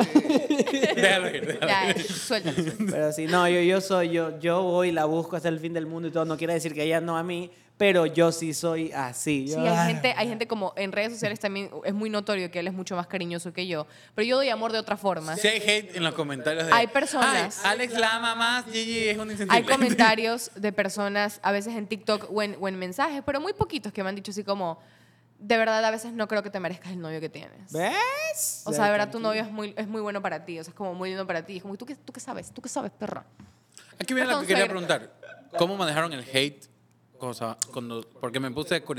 Jesús. Me, me puse a investigar. No voy a decir nada porque no, es, no es mi problema. Pero ¿cómo manejaron el hate cuando ya decidieron ser novios? Eh, o sea, esto más le, le compete a Gigita, porque digo le compete porque ella lo, lo, lo vivió muy feo. Eh, lo turro, lo triste, que único que puedo decir yo, es que fue un hate totalmente provocado, totalmente enviado hacia ella, las cosas como son. Y, y, y la pasamos, la pasamos muy mal, obviamente. O sea, no es que solo ella la pasó mal y yo, porque- no, no, la pasamos muy mal. Eh, a Gigita le, le llegaban cosas muy feas, heavy, que ella nunca buscó, jamás las labró. eh, y simplemente le llegó y fue como que lidiamos con eso algunos mesecitos. Fueron unos dos, tres primeros meses. Los tres primeros meses fueron demasiado heavy. Sí, es temporal. Que, yo creería que hasta ahora, y no, no, de, no del hate, pero quedaron secuelas en mí y quedaron secuelas en personas que creen que aún pueden opinar sobre mí de la manera en cómo opinaron. Porque sí, en efecto, fue un hate provocado, fue un hate enviado que, que hoy en día yo sí, sí con, sin ningún tipo de vergüenza es como, ¿por qué? ¿Por qué lo hiciste? ¿Por qué? Si tú, o sea, en el fondo esta persona sabía no en el fondo, 100% sabía que la relación entre Alex y ella se había terminado por problemas entre ellos. Yo nunca me metí, porque el hate fue ese, que ella dio a entender que yo me había metido en su relación. Que yo me había metido en su relación, que yo era su amiga, que yo me la había cruceteado, etcétera, etcétera. cosa. Y en redes sociales la gente se cree que si allá afuera está nevando, está nevando. Sí, y, y le creyeron, o sea, todo No, el y mundo siempre creen a la mala. La gente cree, pre- prefiere creer lo que ellos, la cizaña dañina, que Y a la persona, prácticamente- a El la, amarillismo. a la víctima. El Prácticamente yo era una recién llegada, la que recién estaba grabando con ellos, entonces todo era muy fácil como decir, claro, esta niña vino por fama, se metió. Maldita. Maldita, dañó una, dañó una relación, qué lindos que se los veía, que no sé qué. Entonces empecé a recibir un tipo de hate que yo siempre he trabajado haciendo comedia en redes sociales para hacer divertir y hacer reír. Nunca habían opinado de mi físico, nunca habían opinado sobre mi cuerpo, nunca habían dicho como, ah, esta chica tiene esto tan grande o esto más chiquito, ah, esta man mejor era la otra, la otra sí está buena, tú no. Que al principio a mí no me O sea, re- afectaba. recibiste hate que no habías recibido nunca. Sí, e incluso muchísimo más de hombres que de mujeres. Y no sé por Rarísimo, qué, rarísimo. Cuando ya se acabó la ola, seguían los hombres como, ah, tú eres fea, ah, tú El, eres el hombre eso". hate es mucho más dañino a veces que, el- que la mujer. Totalmente, o sea, estos sí son, o sea, fueron muchas personas que, que, me- que- que se metían con lo que yo hacía, que yo en su momento tuve que limitar los comentarios en TikTok porque para mí era dañino porque yo trabajo con marcas. Y a mí me gusta que mi, que mi feed y todo y todos los videos que yo hago tengan buenos comentarios por lo que, porque lo que yo quiero provocar es hacer reír. Entonces, si tengo el efecto de que la gente se ríe, las, las marcas ven que mi, mi- mi espacio de trabajo es seguro. Hago reír, divierto, es un espacio de entretenimiento, no de chismes, no de cuentos, no de críticas fofas y banales como hablar sobre el cuerpo o el físico de otra persona. Y fue como realmente te metiste con eso y mandaste a gente a meterse con eso porque aparte generaba audios o TikToks hablando como que hacían bromas sobre el cuerpo de otras personas y la gente Wow. le ponía, ah, miel, miel, es que no sé qué. Y a mí me enviaban todo eso. Y tuve que bloquear, dejar de seguir, silenciar un poco de gente. Y por mucho tiempo yo ni siquiera tenía en mi cabeza eso de que, ¿será que yo sí estoy más, más subida de peso? ¿Será que yo soy muy alta? ¿Será que tengo mucho hombro? ¿Será que eso? Porque la gente empezó así como que, eres demasiado alta. O sea, no, como que el prototipo Como de que mujer... fuera un defecto, sí. Exacto. Eres demasiado grande. Es que eres como tuca, pero en mal plan. Ay, no, pero tienes muchos cachetes. Ay, pero mírate esto, míratelo allá. Eso no te queda. Ay, la cruceta. Y así hasta el sol de hoy hay personitas que, por ejemplo, yo estoy en un en vivo y hay una siempre. Una. Que son cuentas falsas todo el tiempo. Y es como... User 69. Ajá, Carol Exacto. G64. Las galletitas de, de Nancy, así. Adóptame. Ay, sí, que no sé qué. Entonces, todo este tipo de hate de la cruceta, la que se metió en la relación, la zorra, la ni sé cuánto, la mala amiga, porque para esto de la nada se inventaron que yo era casi que mejor amiga de esta persona cuando nada que ver. Sí. Fue como, ¿qué está pasando? Y claro, yo siempre le lloraba a Alex y yo le decía, porque a ti nadie te está atacando. Porque es hombre y es un mundo machista. Exacto, es un mundo machista y nadie, nadie se dio la Solo vuelta. a- al pelo de Jaume. Ah. Quiero, a Jaume en el podcast, no tiene idea. Tráetela. Pero era eso, o sea, era como, tú no estás viviendo lo que yo estoy. Y me emputaba porque estaban dañando eso tan bonito que él y yo teníamos. Y todo el mundo me decía como, esto va a acabar, va a acabar mal porque empezó mal, porque va a ser tu karma, te van a hacer lo mismo. Y cuando he salido con amigas que han estado con él, hay personas que me, me escriben y me dicen, cuidado, luego te hacen lo mismo que tú hiciste. Y es como, no saben nada de mi vida, no saben nada de cómo comenzó realmente re- la relación, no saben quién soy yo como persona. Y creo que, que Dios es grande y me puede, puede demostrar que si hoy yo estoy comprometida con Él es porque nuestro amor es real, Ya vamos a hablar de esto, no te me lo- porque no es porque yo me metí en una relación o algo por el estilo. O sea, yo vine de una Los relación... frutos han dado. O sea, si fuera. Exacto. Lo que comienza mal, termina mal. Si hubieran comenzado mal, Y hoy por hoy vine- no hubieran llegado a un compromiso. Vine de una relación en la que en mi relación sí se metieron. Yo no voy a hacer lo que a mí me destruyó en su momento y lo que me dolió. Entonces, lastimosamente las cosas pasaron muy rápido y la gente en redes sociales quiere ca- atar cabos. La farándula No, se metió cabezas. mucho, quiere cabezas. la farándula cual. se metió. Yo ni conocía a nadie de los que estaban hablando de mí. Hablaron muy. Bueno, la farándula se habló muy mal de él. Y fue como, ¿por qué tanto odio y por qué tantas ganas de, de dañar a la gente y destruirla? Lo que vende. Ajá. Y bueno, eso- esa fue, esa fue la, la etapa más fea, que fue el comienzo de que él y yo estábamos teniendo lo mejor de nuestras vidas, pero era como empañado Pero, por pero eso. no crees que eso igual fortaleció igual su- más su relación en la fervent, porque una mujer cualquiera hubiera terminado. ¿Sabes qué? Yo ando esta huevada, mucha pendejada. ¿Y sabes qué? Hablamos. El hecho de que tú hayas soportado fortaleció su relación. Yo aguanté, aguanté y aguanté, pero yo no sé si hubiese sido posible aguantar sin que él no hubiese estado al lado mío. Él fue muy empático todo el tiempo. Él nunca se puso en plan de, ay, mija, o sea, a mí me han tirado peor hate porque yo llevo más tiempo aquí, o ya, cálmate, o ay, no, tal cosa. O sea, de verdad fue muy empático conmigo. En las veces que yo le lloré, ahí estuvo él. Las veces que yo le enseñaba, le decía, mira lo que están diciendo, él estaba allí. Las veces que Hace unos meses él entró a una tienda de ropa y las chicas que lo atendieron le dijeron, me gustaba más la otra chica, era más linda. ¡Hola! Y ¿Qué él, le dijiste? Él me defiende, o me- sea, me cabré. Y le dije, no, o sea. ¿Cómo fue? Chévere, mija. No, le yo estaba preguntando por ropa y, y empezaron, ¿no? Con sí, no, entonces, ah, sí, no, pero a mí me gustaba más la anterior. Y yo así, la miré. Y le dije, ah. Y, y volvió a insistir, no, pero, ¿por qué terminó con la anterior? Realmente la ante- no, pero la de ahora y yo, amiga. pero así, de una, pero amiga. Eh, quería saber so- sobre esto, o sea, limítese a, por favor, una vaina así. Dime que no compraste. No, no, no compré, estaba averiguando y no compré. Y, Y aparte creo- tampoco iba a comprar. y le dijo algo como, como que mantuvieran los límites, respetara, porque sí le dio a entender como ustedes no saben nada de nuestras vidas, no Sí. opinen. Y claro, las otras chicas como que, ay, tonta, no, que no sé. Yo no estaba ahí, bueno, él me contó. Sí. Pero en otras cosas, por ejemplo, le han escrito o en en vivos le dicen cosas y él sabe cómo pararlos y defenderme y me, y, y me O sea, lo bueno es que no es respeta. que solo lo ignora, sino que... No, claro, no, no. él, se mete en esta lucha conmigo también, bueno, en el tiempo en el que lo fue, porque ahora de verdad la gente es muy linda conmigo y muy No, amable. Ustedes son la pareja del año. O sea. No, o sea, creo que, que se han dado cuenta que realmente nunca fue farándula, nunca fue que yo me metí porque quería fama o porque quería agarrar algo de Alex. Me enamoré. ¿Y qué pasa? No me puedo enamorar de una persona que tiene fama o que tiene reconocimiento. Es ser humano, antes que nada en este mundo.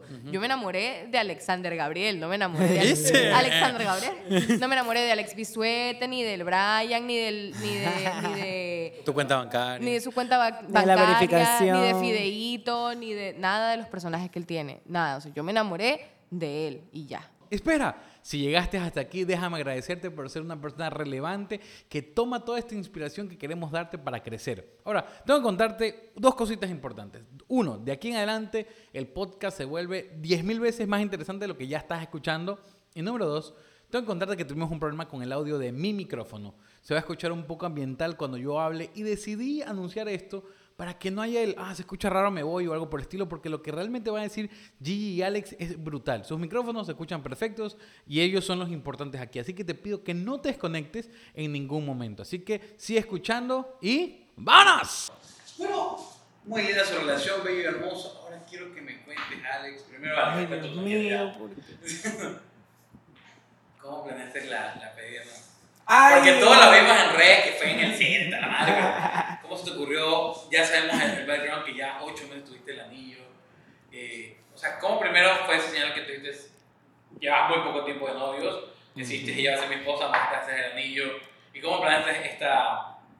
¿Cómo se llama? Petición. Sí, petición. Esta es la verdadera primicia, ¿sabes? Nunca, nadie, nadie sabe absolutamente nada de lo que voy a contar. Eh, a ver. Mira, yo tuve varios intentos fallidos. Intentos pésimos, terribles, fallidos, eh, porque yo ya quería. Y no por una cuestión de presión ni, ni de ya, porque si hubiera sido presión, hubiera sido cualquier momento, así en, en el cuarto. Hola, me, le arrodillo y ya. No, yo tenía muy claro que tenía que ser especial, tenía que ser como lo soñé porque iba a ser la única vez en mi vida. ¿Entiendes? E- Era la única vez en mi vida. No sé si en la tuya, mi amor, si tú estás esperando por si acaso que alguien más se comprometa contigo. Pe- Pero la única vez en mi vida yo estoy claro que así iba a ser. Entonces tenía que ser especial y mágica. Eh, lo intento, lo- o sea, no, no intentos fallidos, sino como que todo el plan fallaba. No, pum, algo no se podía hacer. Después, el del Después, concierto. después, sí. Ahí a este voy. Iba a ser la mamá de las peticiones. A Gigita le gusta mucho Rake. eh, le gusta mucho Rake. Entonces, pum, yo le regalo para los 10 meses de relación, fue. Para los 10 meses yo le regalo las entradas ahí adelante para que vayamos al concierto de Rake. Lloró, Dios mío. Ah, listo. Yo le regalo esas entradas y me comunico con los empresarios que traían a Rake, con el manager. Tuve una reunión con el manager de Rake, con los mexicanos, todos, porque yo le quería proponer en el concierto con ellos, en el escenario. Así. Madre oh. No, eh, yo tenía miedo de que se me desmaye y nunca me diga que se- te toca sacarla en ambulancia. Entonces yo hago toda esa gestión, le envían mi propuesta a los chicos de Rey, los chicos de Rey la revisan, me reúno con el manager, con el empresario, mi amiga que Dianita que me ¿Te hace no, no, para nada, para nada. Entonces, todo convenía, era muy cool, ¿no? Entonces yo digo, ¿qué, ¿cómo me van a decir que no? Claro, sí, sí, les conviene también, ya viéndolo a Si niveles Harry Styles lo permitió. ¿por qué Exacto. No? de paso, ¿no? Sí, y aparte soy yo, pues tienen que decirme que sí. y así, etcétera, etcétera, etcétera. Los marditos me dijeron que no. Porque no podían salirse del show. Ahora, tampoco es que yo quería, puchica, que de repente yo bajo de una bola de arriba el escenario y canto una canción. No, o sea, no era así. Era simplemente en nuestra canción especial de ellos.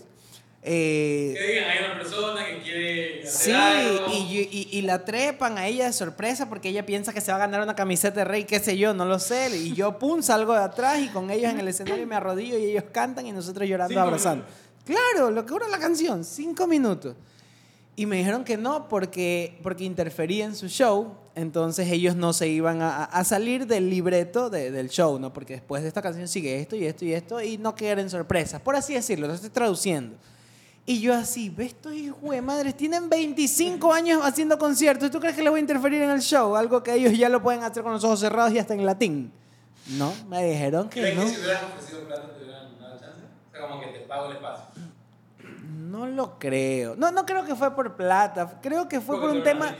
Sí, fue, fue un tema de interés. De, de no. De, no, eh, claro, esta vez no. Quizá cuando se presenten en, en Ucrania sí. No lo sé, ¿me entiendes? No lo sé. ¿Sabes si lo Pero aquí quizá-? No lo sé, tampoco investigué, tampoco averigüé. Pero, loco, Rey le canta el amor, pues. Ese día dejé de creer en sus canciones. Dejamos de escuchar reggae. Dejamos de en escuchar reggae. No, No, mentira. mentira, mentira. Pero me entiendes, o sea, es común, no podían decirme que no. Y me dijeron que no. Y yo, no. Y fuimos al concierto y en pleno concierto me puse a chillar y ella era así con el ¡Ay, estoy emocionado! ¡Ay, amor, tranquilo! No, pero yo no entendía nada. Y aparte, había un señor atrás con un cartel que le estaba pidiendo matrimonio a su, a su esposa, o sea, su- a, su, a su prometida. No allá, pero sí cogió el cartel En el y, se lo hizo. O sea, como que quieres casar conmigo y ella llorando. Y Rey así como que un aplauso para los Para ellos, sí. Y Y yo, yo llorando de la emoción. Dije, ay, qué hermoso. Me doy la vuelta y Alex así.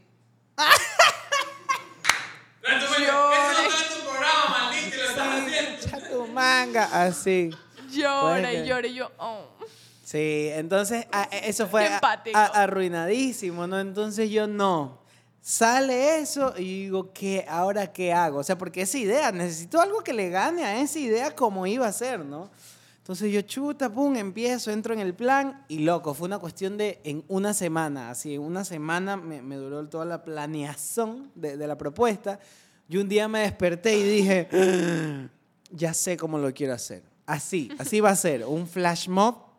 Eh, un- el flash mob, ¿no? De que toda la gente se para y baila. ¿Y tú qué rayo está pasando aquí? Sorpresa para ella, Disney, Disney, Disney.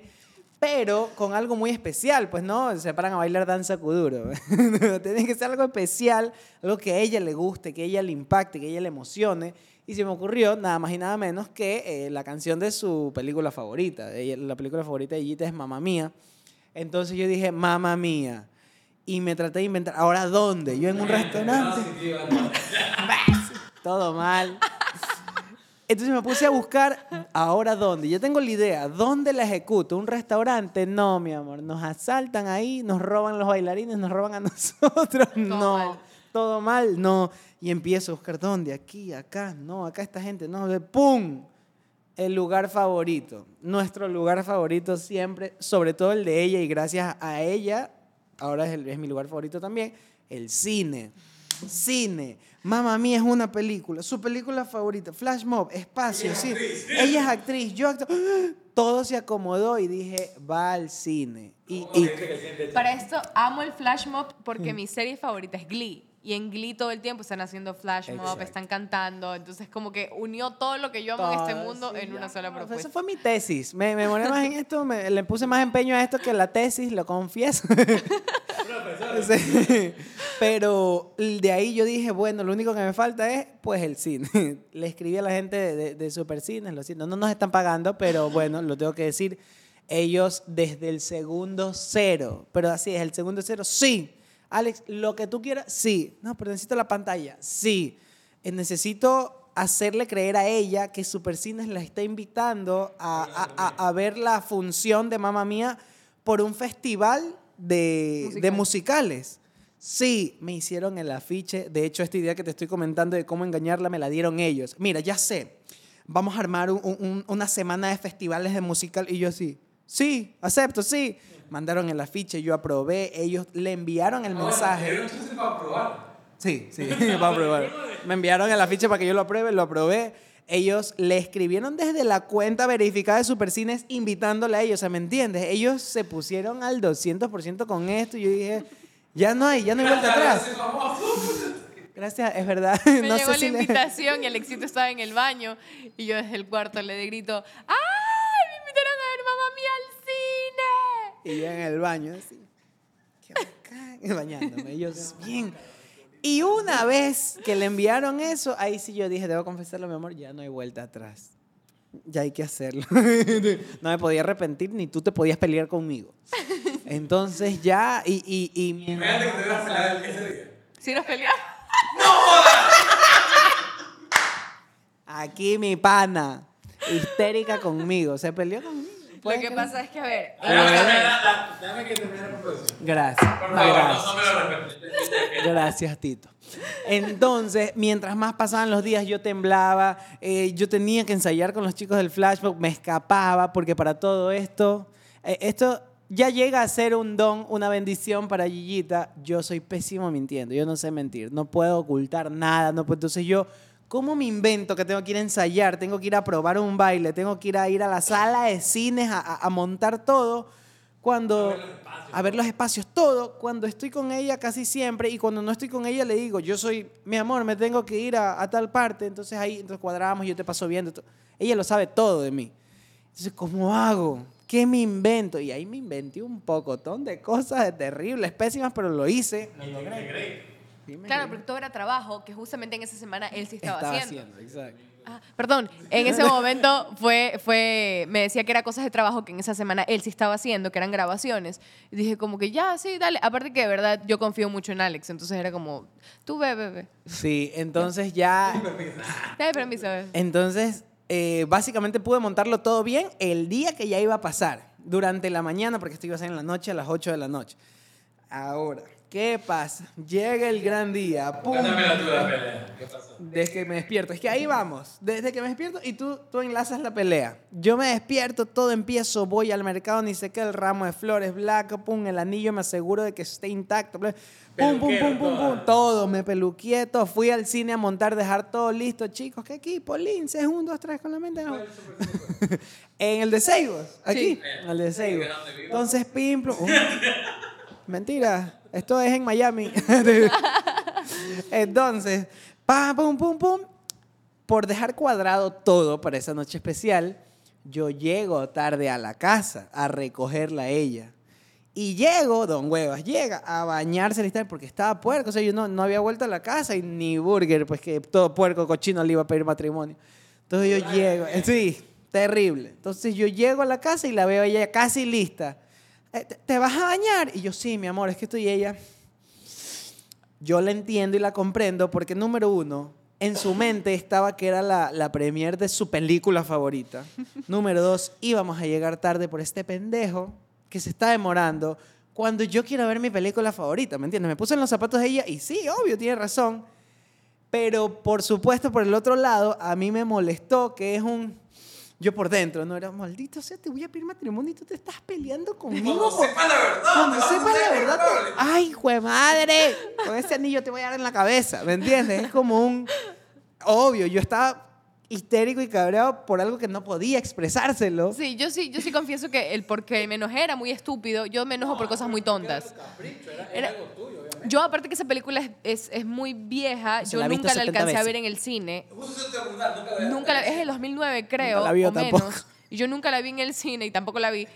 Porque no era mentira. La he visto siempre en plataformas. que le pegas a esa persona que no pongo me la ponga, pues.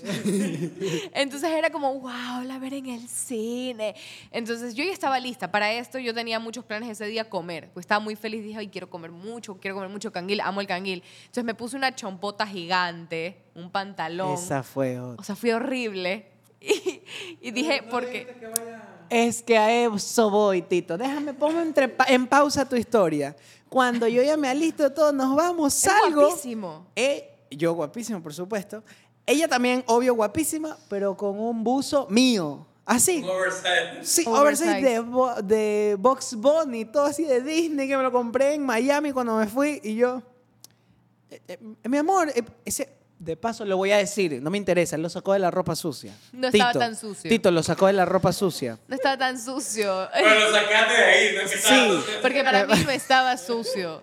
Lo había usado una vez en esa semana. Gracias dije, a Dios yo huelo muy rico, Ah, a modestia aparte, olía a mí, a mi perfume lindísimo, pero lo sacó de la ropa sucia. Porque aún no estaba sucio. Y yo, ¿cómo decirle, ahí entro, ¿no? En mí, ¿Cómo decirle a ella, sin decirle, que se cambie? Porque ella me, le digo, a cámbiate. ah, ah. Tito, lo intenté todo. Es que allá voy, no es que me quedé callado y le dije, ya, no, lo intenté. De todas las maneras que nos peleamos más por intentarlo tanto. Es porque yo soy muy así como, si Alexis me dice, "Mm, pero cambia, que no te gusta. Se me ve gorda, se me ve fea, entonces no quieren. Ya no vayamos a ningún lado. Lo admito, yo soy así, lo Gracias, admito. gracias. ya, Y me exacto. pongo, y me pongo la jump y todo, y él me dice como que no te quieres cambiar. No, pero es que está tú tienes una sucio. presión como ese también vestido tú. No, al contrario, dije, ay, se va guapo. Sí, le dije, ¿por qué tan guapo? Y mi amor, porque voy a salir contigo y tú con ese buzo sucio. Dice, no me va a cambiar. Y yo, no me voy a cambiar. No, yo ya me quería ir. Y aparte yo me sentía muy, ese día me sentía muy como, "Ah, no quiero nada, solo quiero ver la película, Todo comer, y mal. estar así como oversized, como súper Quieres ver la cómoda. y y era el día más importante de mi vida, ¿me entiendes? Yo me estaba muriendo de nervios, todo. Y ella así, es cómo se va a sentir ella cuando yo le pida y está así vestida por la foto. Por supuesto. Porque eso fue, literalmente fue así. Terminó todo y le dije, cuando ya me llegó el video, y te dije, mira esa ropa horrible que me puse. Y yo, No me pudiste decir nada, en serio. y yo así. Burla, se lo dije mil veces y hasta nos peleábamos. Tú me puedes entender eso, Tito. Entonces, Y me dice, y me dice, sí te lo dije. Le dije, pero no insististe lo suficiente. No insististe Pero lo bueno, el mal suficiente. Era el mal vendedor. entonces fue un desastre. Entonces todo el camino, ella iba, ella iba trompuda porque íbamos tarde y por todo eso. Yo, yo estaba ahí, ella juraba que yo también estaba idiota, pero no, yo estaba así. Me voy a comprometer. Faltan 15 minutos para comprometerme, saldrá todo bien, bailarán bien, el ramo de flores que no se... Yo iba, ¿me entiendes? Ella me- Sí, este Claro, está yo iba a bravo. estar- tras eso, llega tarde y está bravo. Sí, y yo sí. Qué osadía, por Dios. Loco, llegamos al cine y yo estaba helado, estaba amarillo. Ella, ella, ella se no dio cuando llegaste al cine, cuando él llegó a la casa, yo le pasé las medias para que se cambie y a lo que le paso las medias se, se le- se las doy a la mano, heladote. Yo dije, mi amor, está súper helado, ¿qué pasó? Y él, ah, eh, venía con, con el aire acondicionado en el carro fuerte. Y yo, mm. Yo me estaba muriendo. Llegamos al loco. cine y le agarro ¿no? la mano, porque es costumbre, ¿no? Nos agarramos la mano. Amor, la tienes heladita. Hace, hace frío, hace frío. Luego ya en el cine, adentro. Adentro, sentaditos, Alex toma cola todo el tiempo, pero tiene que ser, pero, pero cola negra, o sea, le encanta la cola negra.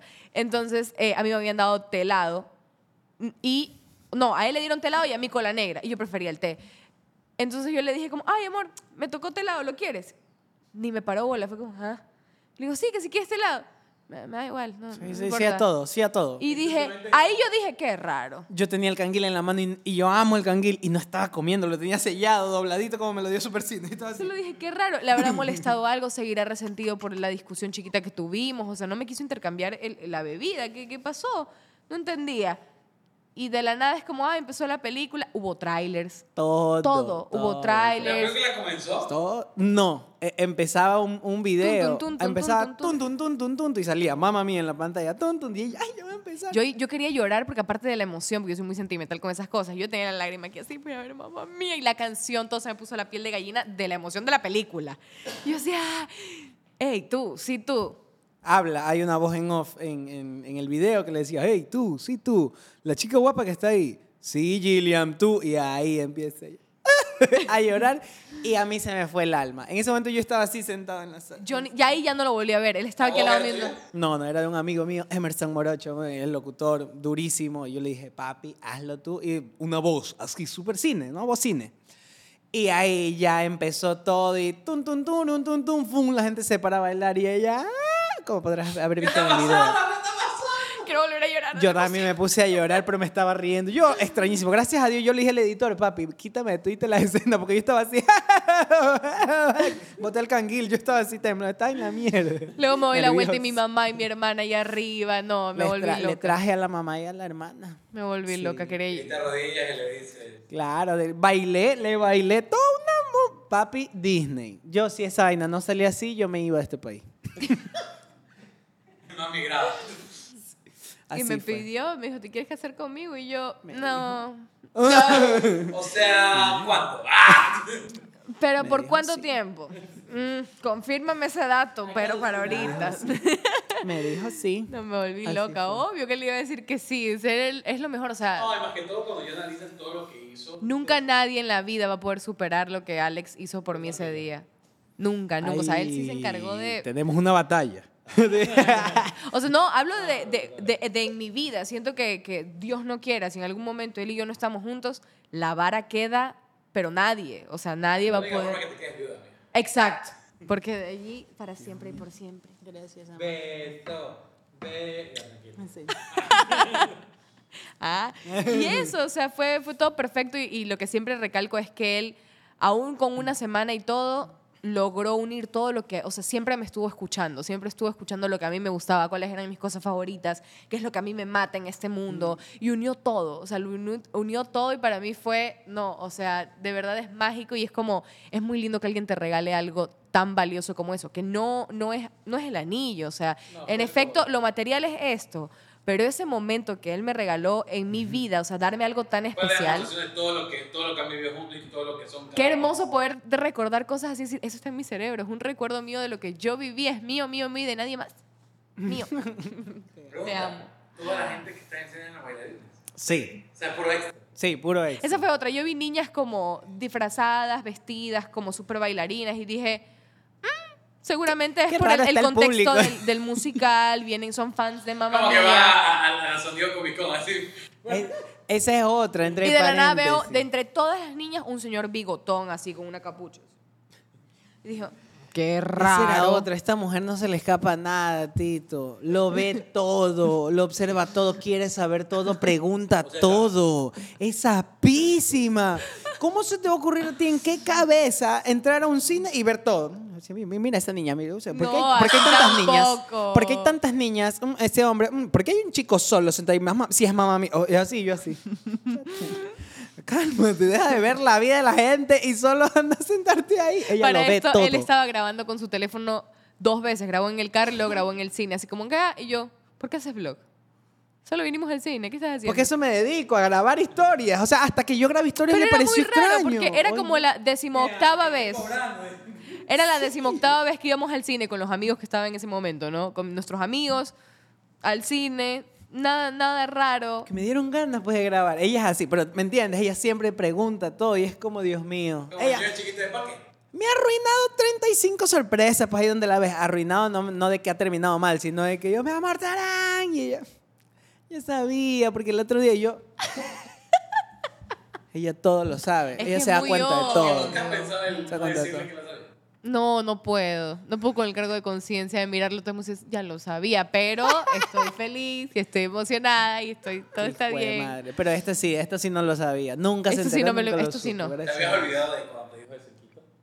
Total, nosotros sabíamos que nos íbamos a casar. O sea, él sí me había hablado y todos los meses hablábamos de Pero cuánto. no, no, no, nunca te imaginaste que te era No, yo me pasaba imaginando eso 24/7, todos los días así como, wow, ¿cómo va a ser? Gracias a tu propuesta, tus videos se hicieron más virales. Entonces, gracias. Ah, sí. Se fue como, wow, va a llegar, va a llegar el día, va a llegar el día. Y cuando llegó, ese día no lo pensé. Es muy raro. Ese día yo estaba en otra situación de mi vida. Había llegado de trabajar, estaba editando unos videos que yo tenía que entregar de Había una terminado marca. de salir de la U, su tesis, todo. estaba- Había terminado mi tesis.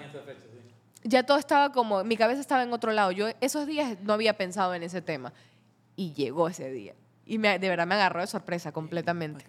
Esa sí te lo salió logré. bien. Esa, esa sí. Al menos, lo más importante. Sí. Ahora, si un día son papás, tú tendrás que sorprenderlos. Te toca. Wow. Mm. Así, te imaginas, lo hace turrísimo. Oye, esté preñada. No, digo. ¿Qué, qué tanto te gusta este departamento para seguir viviendo aquí? Lo llevo y le digo, cuajaste, toma. Es capaz, claro que sí es capaz. ¿Quieres Alexito o Alexita? Ay, Dios mío. Ya no importa, igual está. Amigos, qué increíble historia. Que realmente no me arrepiento jamás de invitarlo. Qué- Muchas gracias. Pero tranquilo que todavía terminamos. Ah, Ay, Dios la parte más Tensa. tensa. Cada uno tiene que hacer tres preguntas. Sé que se conocen de memoria. Eh, sí, güey. Así que tiene que ser tres preguntas claves de cualquier momento, cualquier opinión que se pueda preguntar. No a mí, porque obviamente no, me, ya me han hecho tres preguntas, así que como siempre podemos hacer en el podcast, vamos a ponerlo, pero después de estos comerciales. Ok. Y regresamos a estos comerciales que no hubo, simplemente cortamos porque tenía que cortar la toma. Allá. Ya. Eh, eh, vamos a comenzar machistamente y las damos primero. no. Eso, gracias, gracias. Ah, no, no, Pero habíamos quedado en que no, tú. Yo soy mandarino, te quedas. Hijo de madre. A ver, mi primera pregunta hacia Gillita. Chavo, yo sé que voy a desperdiciar una pregunta y cuando esté en la casa o en el carro voy a decir, ¿por qué no pregunté esto? A ver. Eh, ya. wow. Eh, eh, eh, eh, eh. No. ¿Para qué pregunta, bro? Esta es mi pregunta. ¿Qué otra edad? Es muy huevona mi pregunta. ¿Qué otra edad? Tengo 29 años. ¿Qué otra edad para ti quisieras que yo tenga? O sea, para ti sería perfecto que yo tenga. Eh, que, mi edad, sí me entendieron, ¿no? La pregunta. ¿Qué edad quisieras tú que yo tenga para, para Ya ti que sea- seis años mayor sea que tú. perfecto? Ajá, ya que soy 6 años mayor que tú. ¿Qué edad tú cree- creerías, quisieras? No se vale decir, es que tu, tu edad ahorita está perfecta. No, no, no. Una, Pero es que en serio está perfecta. Qué bestia. En serio está perfecto. O sea, a mí me gusta la edad que tienes. Sí, me gusta mucho la edad que tienes. Eh, una sola vez. O dos. Dos veces. No, no lo recomiendo. No por, no por algo que esté mal salir con alguien de tu edad. No me fue bien a mí por mi manera de pensar o cosas así con alguien de mi edad. No estábamos en la misma sintonía de absolutamente nada. Entonces eh, empecé a salir con personas más mayores. Tanto que rompió el límite, o sea, llegué a salir con personas de 37, casi que 40. Y honestamente tampoco lo recomiendo porque eh, no está bien del No- todo. No, te, no te operaron. No. Los sugar esos que con los que se no te No operaron. está del todo bien. Hay, hay, no, o sea, en lo personal no, no lo recomiendo tampoco. Entonces siento que tú estás en la edad correcta, más allá de por la edad, por lo que ya has vivido, te has permitido vivir, eres muy maduro, eh, aún estás como en esta etapa en la que también me entiendes y entiendes lo que a mí me gusta sin juzgarme ni, ni, ni hacerme como más chiquita. infantil en algunas cosas comparado a, a chicos normalmente de la edad. También, o sea, estás en, en todo tu, estás en el, en el medio de, de lo, de, lo, de lo correcto para mí. No estás ni tan inmaduro, ni tan celópata, controlador, pelado, Pelado, ni tan mayor que es como plan, como juzgar lo que uno hace, los gustos de uno, ni "Ah, es que estás muy chiquita Ah, para esas está cosas. pelada, la pelada. No entiendes, es que tú no entiendes, nunca vas a entender. Ok. Ya madura, no, o sea, estás Ay, cuando llegues a mi edad. No, estamos- estás en esa edad y aparte, más allá de la edad, creo que tú como persona tienes eso de que no juzgas, no criticas, no, no haces menos a nadie, ni controlas la vida de nadie. Entonces, estás en la edad perfecta, mi amor. Wow. Eres perfecto. Te amo. Primera pregunta, Gigi. Wow, es intercalado. Claro, pues. Eh, Ay, se cagó. hablando de él o tú? Oye, ya, primera Que sea una pregunta. fácil. Mm. No, y esto es algo que tú y yo lo hemos hablado bastante y lo aprovecho, aprovecho el tema para sacarlo aquí porque siento que es mucha presión de parte de la gente siempre que me escribe. Que Alex y yo hemos hablado que por ahora no queremos ser papás. Y por mucho tiempo, por mucho, mucho tiempo, pero yo estoy más en la posición de que yo no quiero ser mamá, o sea, yo no quiero. Si la vida, si la vida me lo da, está bien, pero yo, si fuese por mí, no, nunca. Entonces, eh, hay mucha presión social de esa parte que desde que una niña menstrua y tiene tetas es como, quiero ser mamá. ¿Cuándo, ¿cuándo el niño? ¿Vas a ser mamá? Y como me comprometí, ¿y para cuándo el bebé? Es como, no. ¿Te molesta o, o sí en el fondo te, te, te duele esto que, que ya lo hemos hablado realmente, lo hemos conversado mucho? En el fondo, ¿es real lo que me dices de que sí, sí lo aceptas y que, y que estás de acuerdo con la decisión y que, y que la respetas por completo? ¿O sí hay algo dentro de ti que dices, "Mm, O sea, obvio, lo, lo respeto, lo recontra respeto, pero por supuesto que me duele. o sea, me duele, no me molesta. Me duele. Es un concepto muy diferente. Sí, sí, sí, muy, muy distinto. Me, me duele porque yo sí. Es que yo sí soy muy, muy, muy así. Muy- hijo, ya sabes qué Claro, tengo un hijo y, y muy aparte de eso, incluso yo soy muy familia, muy... Si eres la mujer de mi vida y, y te voy a ver vestida de blanco y nos vamos a casar y todo es un sueño y también quiero ten- que tengamos un perrito y también Eso quiero sí. en algún momento y también quiero ver en algún momento eh, eh, un, un niñito o una niñita por ahí corriendo que se parezca mucho a ti. Esos son como que son mis anhelos, ¿ya? Eh, eh, es algo que yo anhelo, sí, pero te amo, siento, creo, no, no, no creo, siento, siento por completo que, que te amo lo suficiente como para, o sea, respetar, ¿me entiendes? Yo respeto, porque si, si no quieres ser mamá, ojo, no es por una cuestión de que ella me diga, no, porque los niños, qué asco, o sea, no es, una, no, es un concepto así, ¿me entiendes? Es un concepto muy respetable, muy claro, ella tiene sus bases muy, muy... No, y estás joven, o sea. Y está Ah, En seis años la opinión cambia. Exacto, o sea, y no pasa nada, no hay presión, ¿me entiendes? De mi parte no es un, pero tú ya me prometiste que, que me ibas a dar. Nunca, eso jamás va a pasar. Nosotros en algún momento sí fantaseamos con no y la niña. Yo me muero por tener una niña, me muero por tener una hija, pero me muero, me muero. Yo, yo necesito una niña en mi vida, creo yo. Es, es como que lo que yo quiero. es lo que yo quiero. adoptemos. Para- Eh, eh, en algún momento, eh, hasta, hasta le pusimos nombre y todo, sobre todo yo más. Nombre a esa hija, bla, bla, bla, bla. Pero por eso, ese tipo de cosas me, me duele, pero no es una vaina de que, no, el dolor me gana y tengo que dejarte ir porque no eres la indicada que me va a dar. Nah, no, yo te amo, te amo inconmensurablemente, desmedidamente. Te amo más. Te amo más y gracias de verdad por, por respetar esa decisión. Siempre. Y por acompañarme en el camino, porque sí, en efecto, todo el mundo siempre me dice como sí, en seis años, en mucho tiempo puedes cambiar de opinión, pero también lo he conversado contigo y, y- y amo que te lo he dicho y me dices, y si en seis años no cambias de opinión, lo sigues respetando y, y amo que me lo digas, que, Sí. que me hagas saber eso y que, y que estés conmigo y a mi lado. Gracias. Te amo. Tú eres mi familia. de De repente. El, el zapatito de los taxistas en el carro. Va a ser durante los próximos 10 años, va a ser mensajes subliminales. Así. Voy a poner, veamos esta serie, así. Uy, mi canción favorita. Porque llego a mi vida. Amigo, te toca. Ay, Dios mío, ¿por qué? Y tienes que equiparar la pregunta que ya hice. Cha No, wow. madre, wow. Wow, Voy a wow. no sé y si me embalo. A ver, este. Ya. Eh. Ah, ya.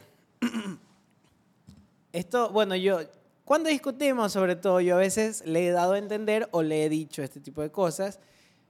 Y quiero, bueno, que aquí lo cuentes, ¿no? Por, el por qué o algo así. Ahí va la pregunta. Eh, yo soy mucho, muy, muy, muy amoroso, ¿no? Demasiado amoroso contigo y todo. Y, y muchas veces yo, yo pienso, llego a pensar, llego a creer que a ti, mi amor, te cuesta darme amor, pero ese amor de, de tocar, ese amor kinésico totalmente, eh, ese amor de la caricita, de rascarme la cabecita, todas esas cosas. Ya, yo quiero saber, porque incluso en algún momento lo hemos conversado y tú me has dicho, sí, es que se me cuesta, pero quiero que lo expliques aquí. ¿Te cuesta realmente eh, darme amor? ¿Solo es a mí o, o toda tu vida te ha costado dar amor? Y si realmente es eso, o sea, la palabra correcta es que te cuesta dar amor o temes o, o no, o no te gusta, o sea, ¿por qué es? ¿Cuál es ese gran por qué? Necesito saberlo ya. No, mi psicólogo no me lo permite, paro. Eh, no, o sea, no me cuesta darte amor a ti. No, y es, eh, eh, no, es, no eres tú. Quiero que lo sepas Soy completamente. yo. No eres tú. Para nada en el mundo. No eres tú. Tú mereces todo el amor del planeta y, y te lo doy con otras cosas. Sabes que te doy amor. eh, lo, que, lo que a veces no te doy tanto físicamente, te lo doy en muchísimas otras cosas más. Yo lo quiero físico. ¿Qué- No, yo lo quiero. Pero ya sabes que, y, y te lo he contado, que el tema de- de- del físico y esto es porque realmente yo no estoy, también creo que al final del día se generó cierto tipo de, de, de barrera, de, de herramienta para defenderme ante muchísimas cosas, el, el no tener que estarle demostrando amor tanto físico a la gente o estar todo el tiempo conectado con, con las personas. Sabes que me criaron muchísimo con otro tipo de amor, mis papás, tú conoces a mis hermanas, conoces a mi, a mi mamá, cómo, cómo ellos dan amor. Hoy en día que hemos sanado muchas cosas, mis hermanas, mi mamá y yo, hemos logrado por fin también tener esto de los abrazos. Tú ves que a veces mi mami la abrazo mucho tiempo y me dice, ay, mijita, da calor, da calor, ya es. mi abuela, tú la conoces perfectamente, mi abuela no te dice ni feliz cumpleaños. O sea, mi abuela es una mujer muy dura y yo crecí con todo esto. Mi papá fue un hombre muy, muy duro que él aprendió a dar amor en el momento en el que nacimos nosotras como, o sea, sus hijas, porque ni con mi mamá era tan amoroso. Entonces, con nosotras, y el tipo de amor que mi papá nos daba eran pellizcones, pero no de golpes, sino de puñetazos, de ah, tal cosa, juegos de lucha libre. O sea, nunca fuimos niñas criadas con eso de.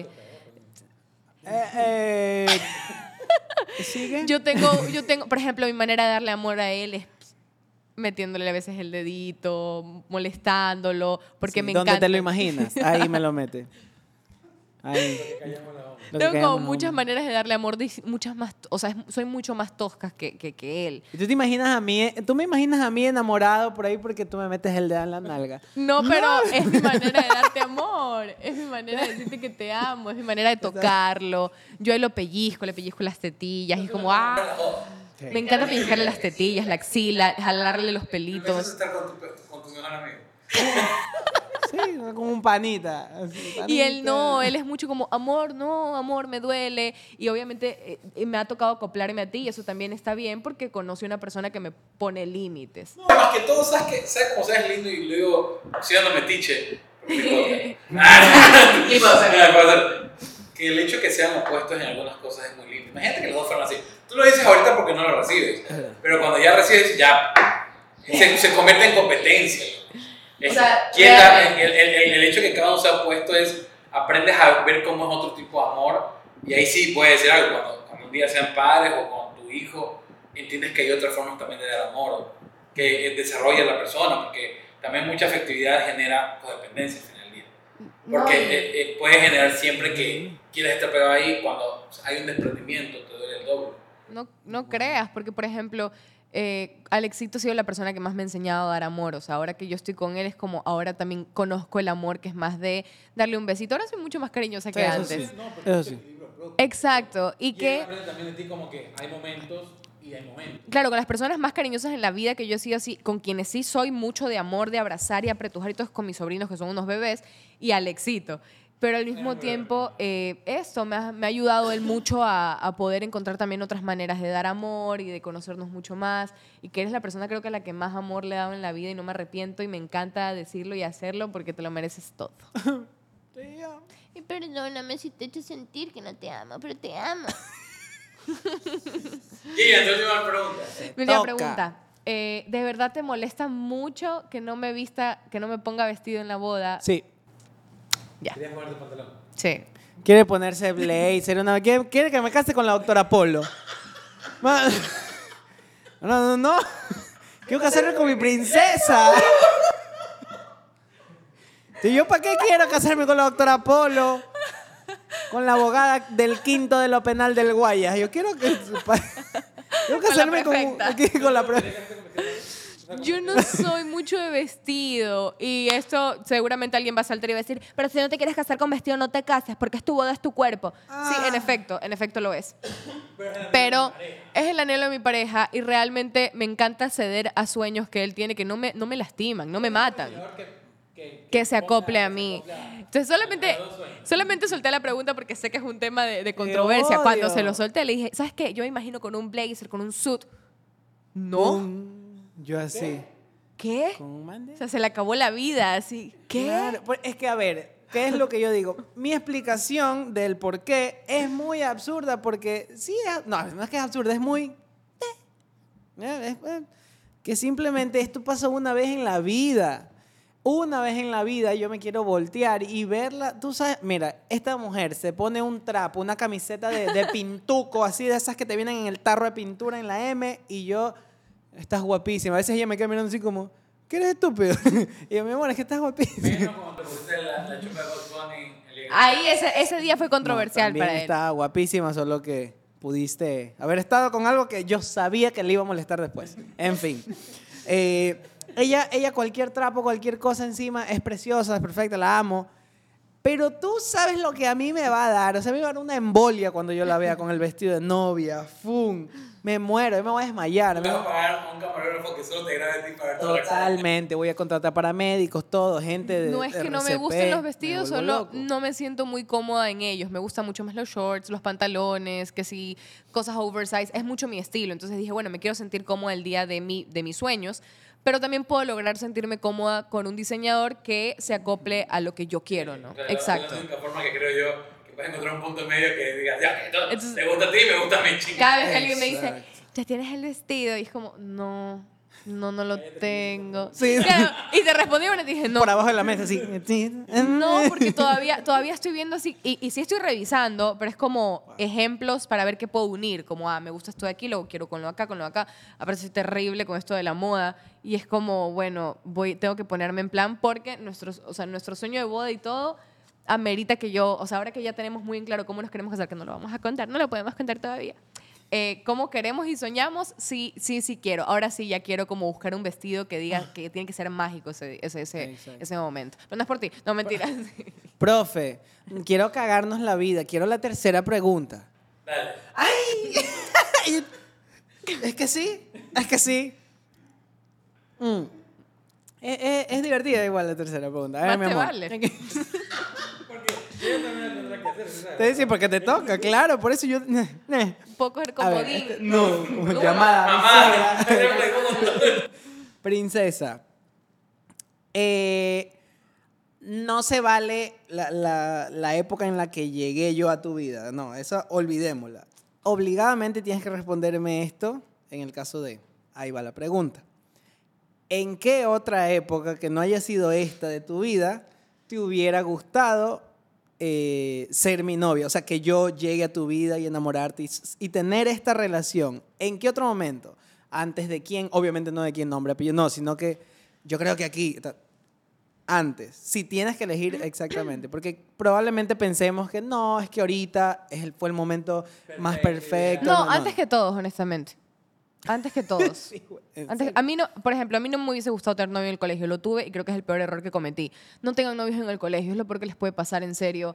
Es la peor etapa, ni siquiera estás bien definida como persona, como en personalidad, en carácter. No, eh, todavía no, eres- no es que no eres nadie, No, todavía no, me tienes- refiero a nivel psíquico. Exacto. nada. O sea, que te gusta, estás todavía peleando quién eres en cualquier aspecto que queramos Recién hablar. estás superando la etapa, en caso de las mujeres, que menstruas, que es algo así como, wow, sale sangre de mi cuerpo. O sea, es como muchos procesos. ¿Y te vas a meter a tener novio? No, mija, espérate. Me hubiese encantado escuchar ese consejo en, en mi momento. Entonces, en el colegio no, definitivamente, porque si pudiera regresar el tiempo atrás, no tendría.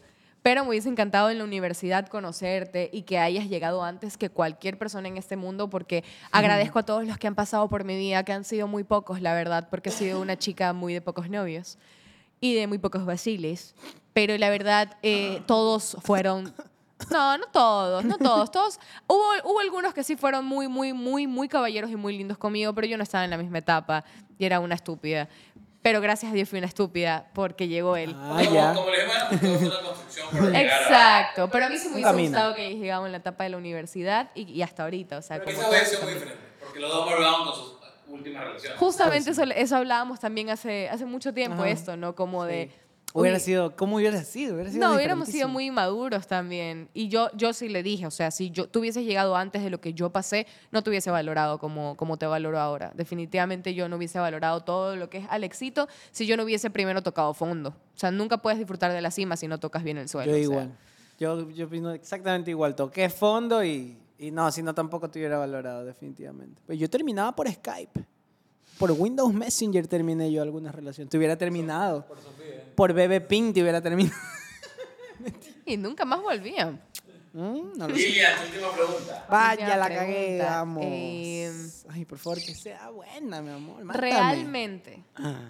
realmente, bueno, no realmente, porque creo que nunca me lo has dicho, pero ¿te enamoraste alguna vez antes, o sea, antes de mí? O sea, ¿realmente yo soy tu primer amor, amor, amor, amor? ¿O sí te enamoraste? Porque yo nunca te he conocido a nadie, que lo que tú me has contado, nunca nadie que haya impactado tanto en tu vida de, de esa manera, porque en realidad la única persona que impactó fue negativo, fue muy, muy negativo, y ni siquiera es como que la recuerdas o, o tienes algo, o sea, es como pregunta. Ajá, ¿quién fue tu primera? No, no quién fue tu primer amor, porque sé quién fue su primer amor, pero si tuviste a alguien Ah. o solo o solo he sido yo realmente quien, quien ha llegado a enamorarte y, y darte tu primera versión de, de primer amor.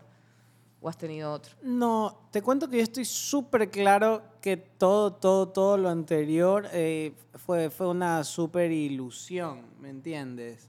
Eh, porque sí, o sea, realmente, y, y mañana, Dios no quiera, toco madera, se acabe lo nuestro, vas a seguir teniendo ese puesto de... Es que con nadie en el globo terráqueo he pasado ni he vivido lo que he vivido contigo, ¿me entiendes? Entonces, y, y contigo estoy clarísimo que no es una ilusión, se puede ver en la mano de ella que no es que es una ilusión, porque yo he ilusionado nunca eso, jamás me hubiera atrevido. Sí, por supuesto. Eh, incluso eh, co- con la mamá de mi hijo fue, fue, fue muy lindo todo, porque, fue bonito, chévere, hasta que empezamos a tener muchos problemas, no nos entendíamos y ella está clarísima. Incluso un día lo conversó con ellas y las dos conversando y yo, sí, Dios mío, acá en el mundo. Que, que está, está, estuvimos clarísimos que... Sí. Estuvimos clarísimos que, que no, no, no podía, nosotros no servíamos para estar juntos. Y nació nuestro hijo y todo, y, y no, y ella no comprendía mi mundo y, y yo no el de ella. Entonces, y no nos entendíamos y no afuncaba. Y mira, para que un niño crezca en un mundo de mentiras, fabricando fantasía. eh, no, no, no, lo íbamos a cagar al, al pobre niño. Entonces, no, hoy en día brr, todo se acomodó. A ella le va espectacular. A mí me va espectacular. Mi hijo me ama. Mi hijo la ama. Es un gran niño. Es bueno, inteligente, noble, educado. Es una cosa de locos, mi hijo. No porque sea mío. Pero tengo muchísimas personas de la misma Gigi, amigos míos, que están con mi hijo ahí. Y, mi hijo les dice, "Shh, silencio, en la mesa no se habla, coman bien. Y mis amigos así, ¿qué rayos? Tiene seis años, ¿me entiendes? Y es así, y es, mi amor, vamos a grabar, silencio. Y él se sienta a ver a grabar y alguien hace bulla, shh, no hagan bulla, papi está grabando, ¿me entiendes? O sea, eso es wow, ¿me entiendes? Entonces, Entonces se acopla te- mucho a la vida de... Exacto, se acopla mucho y tener todo eso, exacto, también me admira, es increíble, él sabe todo el trabajo que papi hace cuando me he visto de mujer, él ha estado en mis piernas y yo de mujer y él sabe que es un personaje, él sabe todo.